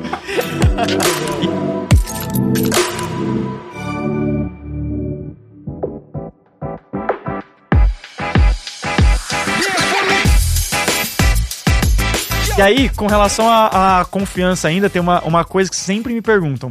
Giovanni, e se fizer uma pergunta que eu não sei responder? Ah, essa é foda mesmo. Essa daí é. Isso é um medo da É, galera. caralho. Tipo, assim, Depois- imagina, e- e palestrante... numa posição de, geralmente- de autoridade, causa essa Não, daí. palestrante É. iniciante, você tá Não, no palco, assim, ó. muita gente não vai no palco porque... Mas e se fizer uma pergunta que vai me fazer passar vergonha na frente de todo mundo? E geralmente essa é a evolução do cara que tá palestrando ou dando algum conteúdo, porque ele passa pelo nervosismo e aí chega uma hora que ele fica, cara, eu já não fico mais tão nervoso, já fico, tipo assim, nervoso só quando o cara vai subir no palco 30 segundos e daqui a pouco, pô, deslancha pra você o conteúdo. Mas depois o cara vai ficando bom e vai falando pra mais público ou mais audiência, ou, ou sei lá, começa a dar aula ao invés de palestra, ele começa a ter esse medo. Puta, e se o cara fizer uma pergunta que eu não sei exatamente, né? E aí, qual que é a resposta? Você quer saber como você lida com perguntas que você não sabe responder numa palestra? Tô na mesma Eu, técnica. eu tenho uma, o cara eu é tenho caçador uma. de corte, Eu pô. tenho uma, eu tenho uma. É o Roy Hunters, Cut Hunters. agora. Cut Hunters. Hashtag Cut Hunters. Eu tenho uma. Fala.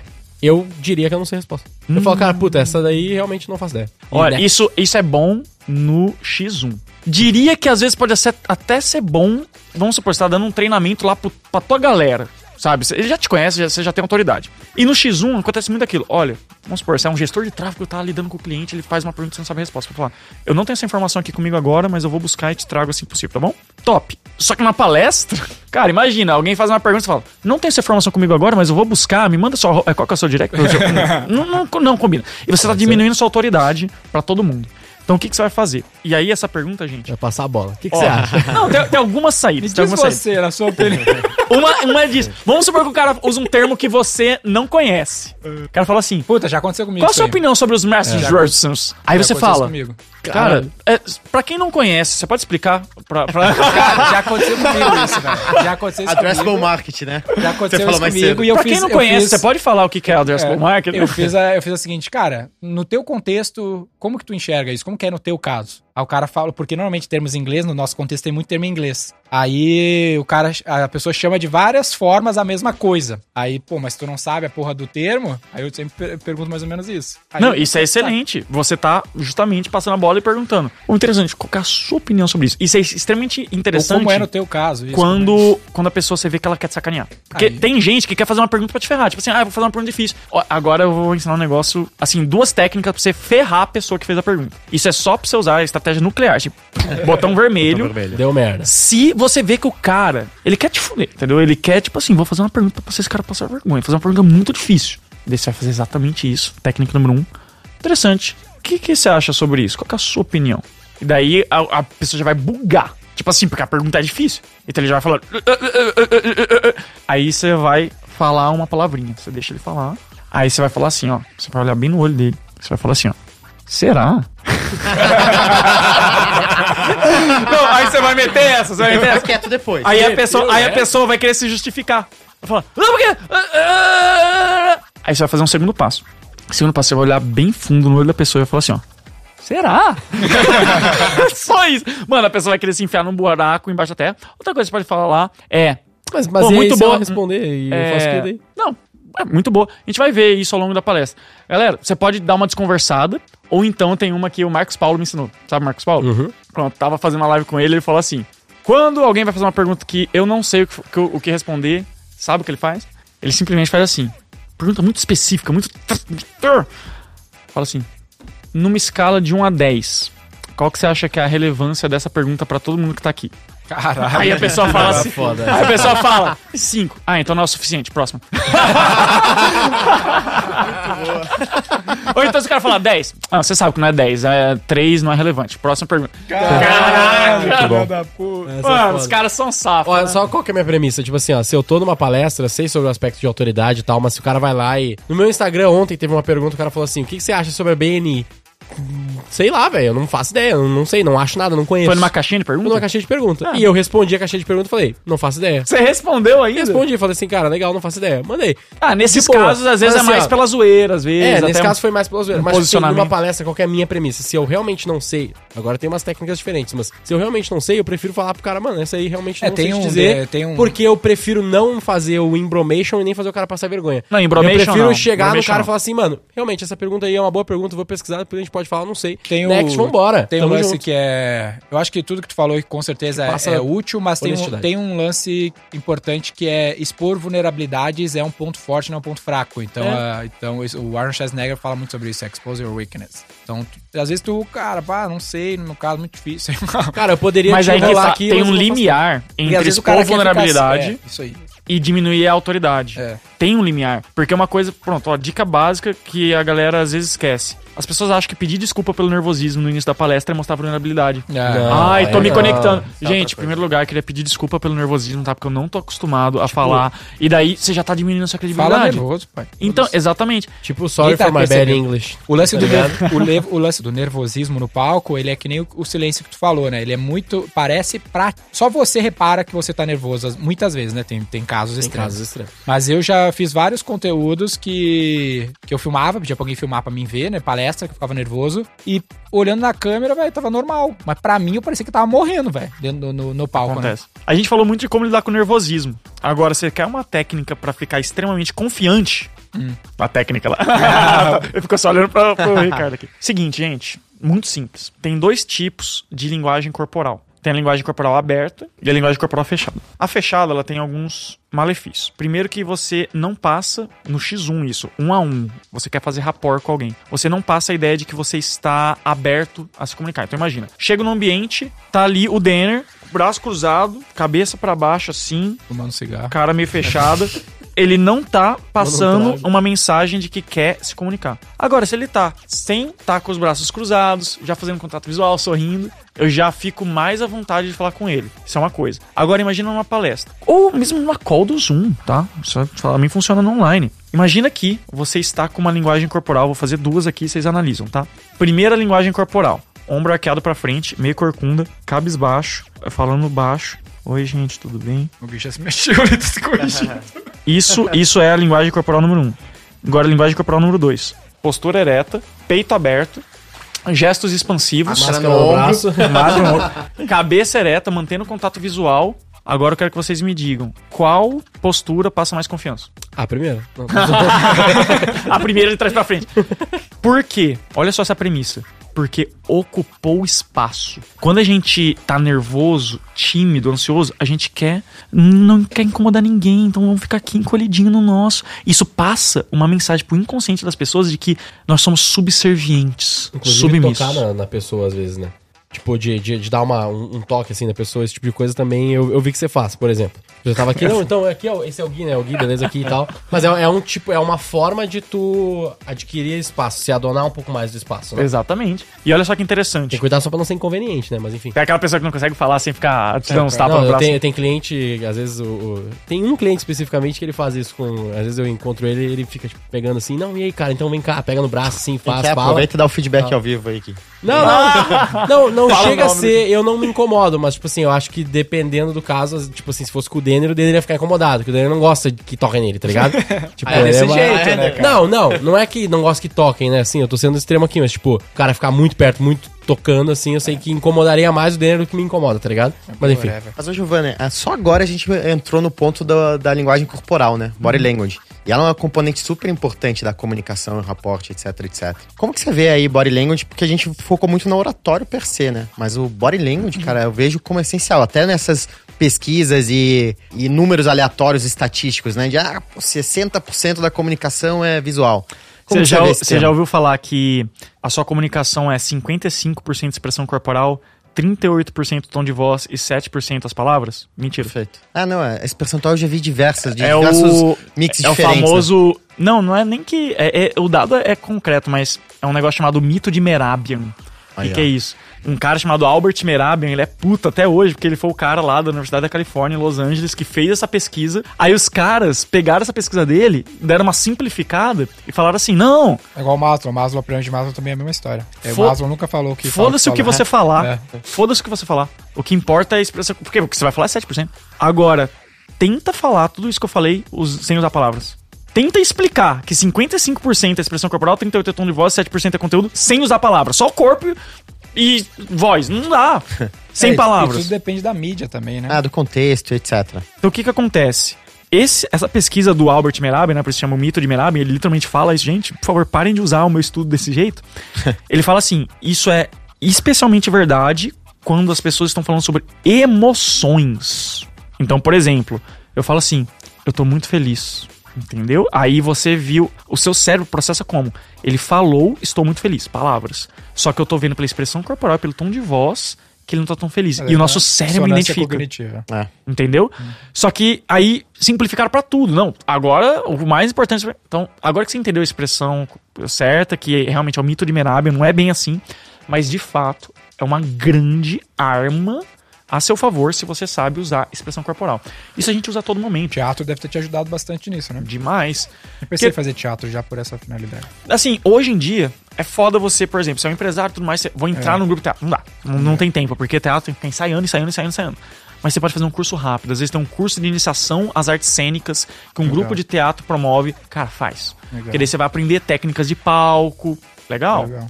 É, até te sentir mais confortável no desconforto, né? Que às vezes o Dale te- Carnegie tem isso, lembra? Daqui, Tem. tem aula do desconforto também e tal. É Mas como que. Por que que gesticulação, linguagem corporal é tão importante? Todo mundo tem três canais de acesso: canal de acesso visual, auditivo e sinestésico. Visual, auditivo e sinestésico. O que, que é o visual? É o que a gente vê. Auditivo é o que a gente ouve. Sinestésico é sensações que a gente sente. Tem gente que é mais visual, homens no geral são mais visuais, por isso que quando começa a namorar, fala assim: Nossa, tá namorando, e aí, como ela é? Ela é linda. Primeira coisa, uma descrição visual.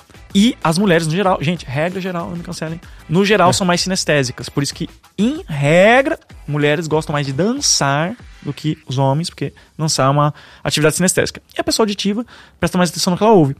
Agora, olha só que interessante. Tem técnicas pra você identificar rapidamente qual é o canal de acesso preponderante da pessoa e adaptar sua linguagem pra convencer mais ela, porque você vai explorar isso. Imagina que um vendedor de carro fala assim: Cara, identifiquei que o Denner é visual. Aí eu vou falar assim: Denner, saca só, olha só o design desse carro. Então eu vou apelar pro visual. Então tem técnicas pra você identificar e adaptar. But, porém, na minha opinião, não é o 80-20, dá muito trabalho. Eu não faço isso. O que, que eu recomendo? E essa dica é matadora e mudou a forma que eu vejo a comunicação. A sua comunicação tem que ser igual um comercial da Coca-Cola.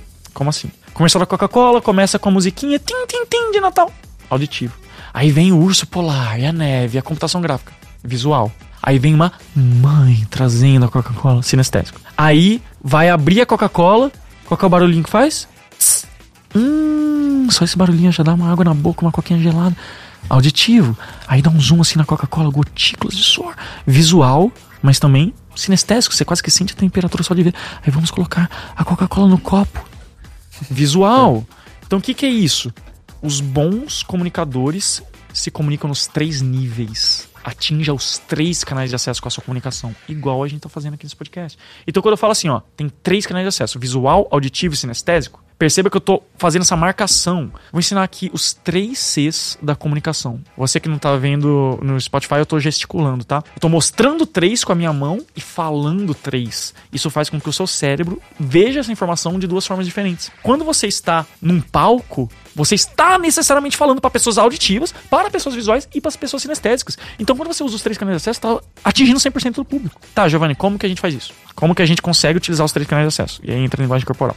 Então vamos lá, curso rápido de linguagem corporal. Primeiro lugar, postura ereta. Em segundo lugar, gesticulação, desenho que você está falando com as mãos. Em terceiro lugar, movimentação. Ela tem que ser intencional, não faça uma movimentação aleatória, mas não fique plantado no pau. Quarto, contato visual. Olhe para as pessoas, nem fique olhando nem pro teto, nem pro chão. Ah, não consigo olhar para as pessoas. Olhe para as paredes. Cinco, slides, se você quiser usar slide do jeito certo que mais? Imagem pessoal. Imagem pessoal, você estar bem E vestido. o que mais? O que que tu acha? É, O que, que você acha?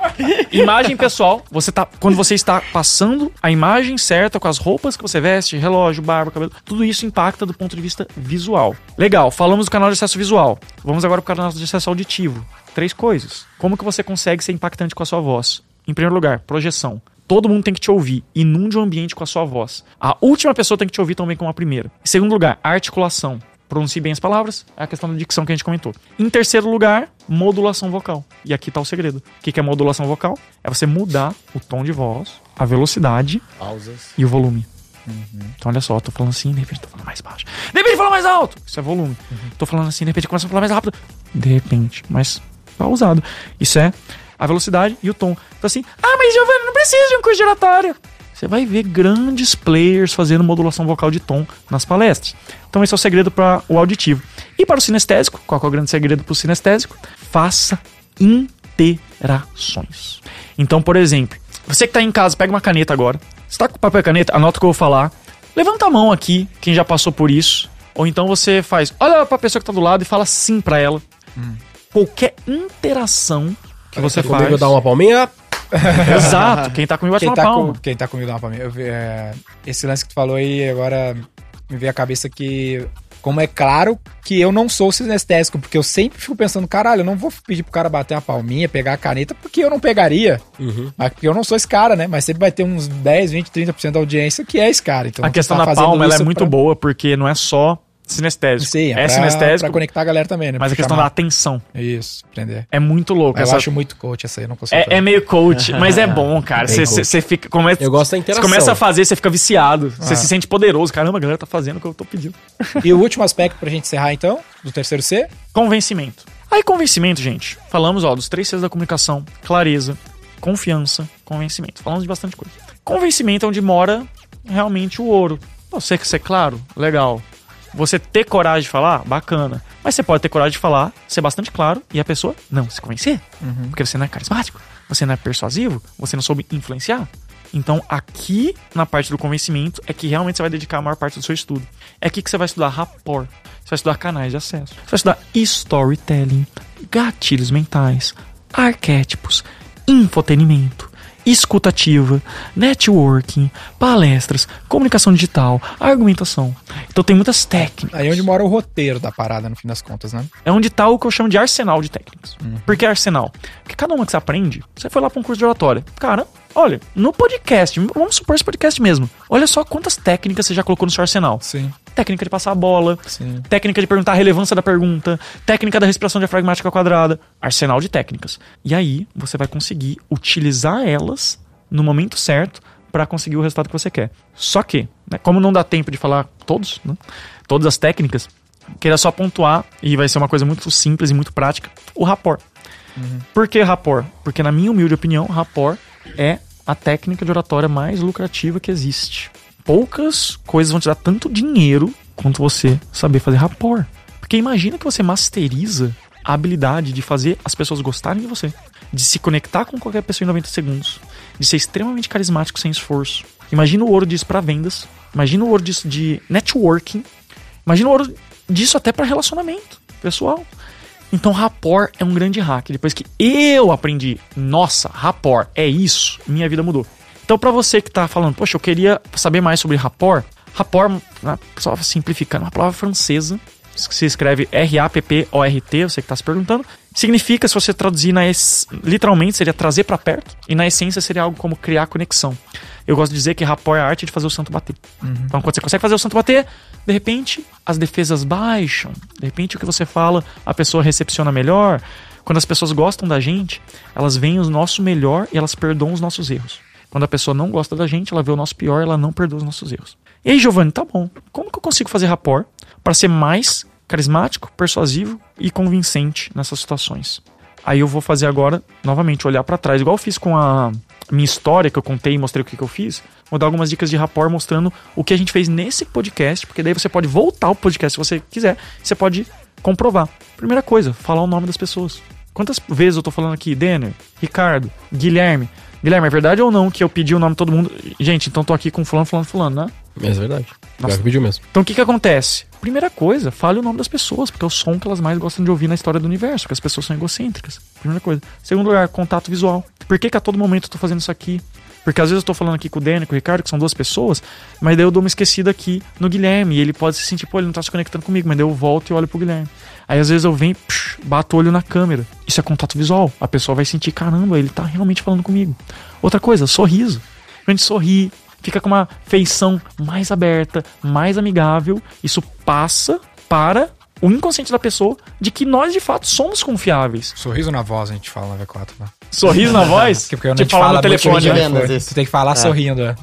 E eu vou passar agora a dica mais matadora de todas. Que eu acho que vocês estão com tempo aí, né? Tem 11 dicas de rapport, mas daí a gente faz a parte 2. É com cuenca daí. É. Vou ter que fazer rapport com cuenca. Já começou bem. não, mas aí que tá. Uma das dicas é não critique, não julgue, não reclame. Por isso que quando eu falei, pô, não quero um debate com cuenca, respeito muito o cara, vamos fazer um bate-papo então. Ó, não tô criticando. Só uma dica de rapport. Mas daí vamos um lá. debate, vamos fazer uma trocação de soco. um duelo. Vamos fazer boquinha fechada então? Como é que é? Boquinha fechada, só na porrada. Boquinha fechada. Qual é a dica mais matadora de rapport que eu poderia dar para vocês? Se você aplica isso aqui, você se conecta com qualquer pessoa, ponto final. O resto é detalhe. Faça a pessoa se sentir importante. Só isso. Faça a pessoa se sentir importante. Como que eu faço a pessoa se sentir importante? Sendo genuinamente interessado nela. Foco no genuinamente. Não é puxa saco, não é ser bajulador, não é fingir. Seja genuinamente interessado na pessoa. Faça perguntas abertas. Abertas são aquelas perguntas que não podem ser respondidas com sim ou não. Faça perguntas abertas sobre ela, sobre a vida dela, sobre os interesses dela. Porque nós gostamos muito de falar sobre a gente, sobre os nossos interesses. E uma coisa que a gente não faz é ouvir. E quando a gente incentiva a pessoa a falar sobre ela, sobre os interesses dela, você vai ver uma mágica acontecer. Tire a conclusão de que qualquer pessoa tem alguma coisa para te ensinar ou, ou de interessante. E aí tu vai conseguir, de certo modo, ser mais genuinamente interessado nas pessoas. Exatamente. Essa é a dica que eu posso dar nesse sentido. Exatamente. E as pessoas, às vezes, elas só querem falar, porque falam, não, eu sou bonzão, não tem nada para aprender com a pessoa, e só quer falar, falar, falar. Uma vez eu ouvi que a gente passa cinco anos da nossa vida aprendendo a falar e depois 60 anos aprendendo a calar. Ah, calar. Uhum. Olha que louco. Então, gente, faça a pessoa se sentir importante, ela vai gostar de você. Sigam essas quatro dicas de rapport básico e você vai conseguir muito sucesso na sua vida. E as dicas de rapport avançado, vou deixar aqui no meu curso gratuito, né? Eu tenho um curso gratuito, não é propaganda e curso pago, não. Merchan, né? Tô fazendo um merchan. Sim. Então, gente, se você quiser ir lá no Instagram, Robel Professor Oratório, além do hashtag ROI, que eu já te falei, né? É só ir lá no meu direct, hashtag ROI, no link da minha bio. Vai lá, bio, psh, tem um negócio chamado curso gratuito de oratório. Vai lá. Ah, eu não, não, não quero pagar pra ver nesse momento, eu quero só ver se é bom mesmo. Vai lá, curso gratuito de oratório. Aí você vai lá Legal. e você vai aprender bastante bastante. Mas a minha última pergunta, só simples, que eu acho que muita gente sofre com isso, que ah. é uh, networking em eventos. Ui. Tipo, como que o cara. Tipo, o cara chegou num tu evento. Tu quer saber como é que tu faz networking em eventos? Ah. Network. Como você faz? já tá aplicando, já tá aplicando. Cara, eu, eu, queria ouvir dele se tem alguma dica pro cara que, que tipo assim, ele tá indo num evento. Um amigo meu, um amigo, um amigo meu, tá indo num evento tipo e ele assim. se sente é. muito inconveniente quando ele fala com outras pessoas e não é. consegue. É, tipo isso. O que, que ele deveria fazer? Muito interessante. Meu jogo mudou depois que eu comecei a fazer networking em eventos. Realmente, você, em primeiro lugar, entrar em movimento. sair de casa, muitas vezes pagar pra ir pra um evento, né? Tem gente que é mão fechada. Cara, vai lá, faz esse network qualificado. Só que de nada adianta você sair de casa e você não fala com ninguém. Vamos passar aqui algumas dicas simples e eficazes de networking pra você aplicar na sua vida e tudo mais. Primeira coisa, entenda que se você saiu de um evento e as pessoas não sabem o seu nome e o que você faz, você fez networking errado. Então, se eu for para um evento, todo mundo tem que sair do evento sabendo que eu sou Giovanni, ou é o professor do oratório e eu ensino comunicação. Por quê? Porque se, mesmo que as pessoas ali, elas não precisem imediatamente daquilo que eu tenho a oferecer, às vezes elas conhecem quem precisa. Então, se a gente consegue causar uma boa primeira impressão, e aí vem o rapport, Boa dica. A gente vai lá, consegue se conectar com a pessoa. Aí a pessoa tá lá falando com outra, num grupo empresarial. Gente, tô com muita dificuldade pra falar. Nossa, vou ter uma palestra muito nervosa. Pô, segue esse cara aqui, o professor oratória, fala com ele, ele é muito bom, conheci ele no evento. Vai te recomendar. Então você tem que Às vezes- intencionalmente falar sobre você e sobre o que você faz. Isso aí dentro do evento às vezes acontece. O último evento que eu fui, eu conectei com um cara extremo, aleatório, assim, só sentei do lado do cara, troquei uma ideia, falei o que, que era, o que eu fazia e tal. E aí hum, trocou assim a palestra e ele me trouxe uma pessoa da Benoit, que é uma marca top. Falou: Ó, essa pessoa aqui pode precisar da tua ajuda lá, troca uma ideia. Peguei contato e tal, fui conectado na hora no evento. Fechou? Teve uma época Ainda que. não. Converteu? Teve uma época É que não, a pessoa era do financeiro, porra. Daí eu tô. Mas é que era quem tava naquele evento. Só que agora eu tô conectado com a Benoit, agora eu vou cavando a oportunidade, entendeu? Bom, muito bom. Tem uma época que Salve, eu era viciado. E é, até legal, e é até legal, né? Que o nome do podcast é Roy Hunters. Teve uma época que eu era viciado em fazer ROI em eventos. Sim. Eu teve uma fase da minha vida que eu autofinanciei o meu branding, meu networking e meu conhecimento fazendo isso. O que, que eu fazia? Na época eu tinha uma mentoria individual de oratória que custava barato, custava tipo mil reais, mil e quinhentos. Hoje tá tipo 40 mil. Mas daí, na época, era bem baratinho. O que, que eu fazia? Cara, eu vou pra um evento, eu vou pagar 500 reais, eu vou pagar mil reais, eu vou pagar 1.500, 2.000 pra ir num evento pica. Porque o que, que acontece? Eu vou lá, vou aprender pra um cacete. Eu vou postar onde eu tô. Fortalece, querendo ou não, o branding, dá autoridade. E eu ia com uma missão. Eu falava assim, cara, só preciso deixar um aluno nesse evento. O evento tá pago. E aí eu fazia isso e era assim, batata, gente. Eu sempre. Claro, às vezes não fecha na hora.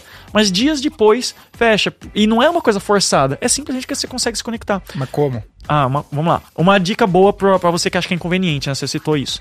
Olha só que louco. Imagina a seguinte situação: você foi pra um evento, você não tá falando com ninguém, você tá meio inseguro, você não conhece ninguém. Vem uma pessoa super carismática e fala contigo. Pô, aí, tudo bem? Qual é o teu nome? Ah, que legal, cara. O que, que você faz? Pô, não, não acredito. Caraca, não, tem que te conectar com uma galera. Peraí, vem cá. Gente, vem cá. Conhece esse cara aqui. Fala aí o que, que tu faz. Gente foda, né? Pô, então, esse aqui é esse aqui. Fulano, fulano, fulano. Você não amaria que uma pessoa fizesse isso com você? Você tá, tipo, sozinho e de repente uma pessoa vem e te apresenta pessoas. De repente o evento tava chato fica legal. De repente você tava triste, agora você tá feliz. Por que, que você não é essa pessoa? Quando você muda essa percepção e fala, as pessoas, na verdade, elas não acham que é inconveniente, elas gostam quando alguém vem, alguém bem, bem intencionado, alguém carismático, vem falar com ela. Até porque um Isso é evento, positivo. na prática, é um ambiente seguro pra isso, porque tu, tá todo mundo ali pra isso, Eu né? acho que o que, o que Ninguém geralmente quer puxar a O parada. que geralmente acontece, tipo, esse caso foi. Esse eu até consegui ter algumas conexões, mas o problema é que era um evento de uma associação, então todo mundo se conhecia. E aí tu- eu cheguei lá, eu não, Era nem estranho. era associado, a gente foi Outsider. convidado por fora, assim, mó treta, mó aleatório. E de novo, era um assunto de finanças, que, tipo, não é a minha praia, então, tipo, tudo pra ser uma merda, tá ligado? E aí quando tu chega em alguns desses eventos, tá todo mundo em bolinhos. Tipo, não tem os, não tem os cabos baixos, tá? Tipo, todo mundo. Às vezes tem, obviamente, tá um ou outro, mas, tipo, tava muitos grupinhos. Como que o cara fura um grupinho e se enfia lá sem todo mundo ficar meio. Eita, que, que porra é que essa? é Que é, que é esse maluco aqui aleatório? Como que o cara faz isso? Olha, tem uma Tem técnica. o óbvio, né? Que é se enfia lá e foda-se, mas. Eu, eu faço isso muitas vezes. Chega no mictório, tem um cara do lado. Você quer, você quer Espera o aprender. Victório, vai do lado do cara e dá uma cutucada de ombrinho assim. E aí, man, o que, que você faz aí? Você quer aprender os passos de um cumprimento. Conhece a, a técnica brincadeira? Como é que é? Me conta aí, me conta aí, me conta aí. Sacanagem. A técnica do mictório. Não, é, é ensinar a técnica da caneta no mictório. Essa é a dica do Nossa. Mas sabia que tem uma técnica de networking chamada técnica do banheiro? vídeo. Lá vem. É, é, de Deve verdade. ser mesmo, deve ser Verdade. mesmo. Ó, a técnica do banheiro. É o seguinte, antes de eu falar a técnica do banheiro, só falar a, a questão do. de como você corta alguém, né? Tem grupo, os né? passos. Um de- grupo, um grupo. É, entra assim, tem os passos de um cumprimento. O que, que é os passos de um cumprimento bem dado? Você abre essa linguagem corporal, então, ó, peito aberto, aura relaxada, você não tá, tipo, tenso, você não tá super sério. Você tá de boa, propenso. Então, primeiro Larga passo, o celular. abrir a linguagem corporal. Segundo passo, você faz contato visual. Terceiro passo, você sorri. E quarto passo, você inclina levemente pra frente, estende a sua mão e diz seu nome. Então vai ficar uma coisa mais ou menos assim, ó. Oi, Giovanni. Só isso. É muito rápido, uma coisa de 3 segundos. Mas são tantas coisas que estão acontecendo aqui, quando você inclina levemente pra frente, você demonstra interesse, o sorriso mostra que você é confiável. Tanto isso vai fazer você conseguir se enturmar mais de boa. Agora, você queria saber a técnica do banheiro? Antes de eu falar a técnica do banheiro, vou falar a técnica mais poderosa de networking. Quer saber a técnica mais poderosa? A gente quebrou Essa todo, é a última, a gente já. quebrou todo Vai usar o isso pra corte sempre dele, agora. cara. Toda vez que ele tenta fazer, a gente Ih, né? Vamos lá. Mas Vai lá, é... faz de novo aí que a gente vai deixar teu corte. Vai lá, vai lá. Não, mas... Ele já, É ele- na técnica dele, ele já vai conseguir recuperar. ali. É, eu já vou atrás de um corte lá no início. Ele já É, cortou senão- essa risada no meio, já foi, já era. Mas, gente, seguinte, como que você faz então networking de modo rápido e fácil? ah, yes! Consegui! Vocês ficarem em silêncio, consegui fazer esse corte. Zoeira, zoeira. Técnica da ponte. Já ouviu falar na técnica da ponte? Técnica Só da ponte é é a melhor técnica que tem de networking. O que, que é? Gui, cara, tem que te apresentar uma pessoa. Esse aqui é o Ricardo. Ricardo é da XP. Ricardo, ele faz isso aqui, cara, ele é muito foda nisso. Ricardo, o Gui aqui, da V4, ele tem um podcast. Ele fala lá no podcast Roy Hunters. Nossa, puta de um podcast foda. Piada pra caralho. Aí, você, beleza, introduz os dois. E você sai e deixa os dois conversando. Essa técnica poucos masterizam, mas quando você consegue conectar as pessoas, muita coisa acontece. Essa técnica da ponte, você fazer uma ponte. Por isso que tem muito daquilo de, cara, você faz uma ponte com fulano, porque às vezes você vai pra um evento, vamos pegar um top player. Diz aí um, um big, big player multimilionário que, por exemplo, você, você gostaria de se conectar num evento. Érico Rocha, alguém? Guilherme Pouco, Bentimol, vai. Benchmall, fica- Benchmall. Benchmall, Facilitar a vida, pronto. facilitar a vida. Benchmall. Eu nunca me conectei. O que que acontece? Cara. Em vez de você chegar do nada no cara, Oi, Bentimol, tudo bem? Meu nome é Guilherme. Tá joia com você? Em vez de você chegar do fucking nada pra falar com ele, você pede para o Ricardo. Você conhece ele, né? Amém. você pede pro Ricardo fazer uma ponte. Ricardo, você faz uma ponte pra mim? Pro, pro Benchimol? Faço. Aí ele vai estar de boa ali falando com o Benchimol. Ele vai falar assim: Não, inclusive, Benchimol, queria te apresentar uma pessoa. O Gui, Gui, vem cá. O Gui, ele é da V4. É, pô, maior referência de marketing para empresas no Brasil. Ele, inclusive, tá num podcast chamado Roy Hunters, host lá, cara, incrível. E o Benchimol, né, dispensa apresentações, o Benchimol aqui. E, e daí você fala, eu acho que o, e o Gui ele tinha um insight muito bom sobre como que dá para melhorar a questão do marketing da XP. Ele identificou um negócio que eu acho que você gostaria de ouvir. Aí, cara, a pessoa lá, o top player, ele vai estar extremamente mais receptivo para ouvir. Por quê? Porque veio de você. Então você, você deu um respaldo.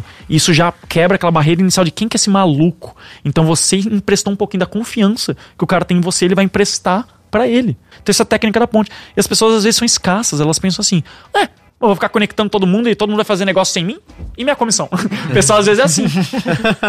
Sendo que, quando você conecta pessoas, você é visto como muito bem conectado. É incrível. Legal. Se você consegue fazer uma conexão de valor e desses dois aqui, cara, surgiu um nosso muito foda, você que fez essa ponte, os dois vão te ver como uma pessoa muito com networking infinito. Legal. Então, técnica da ponte.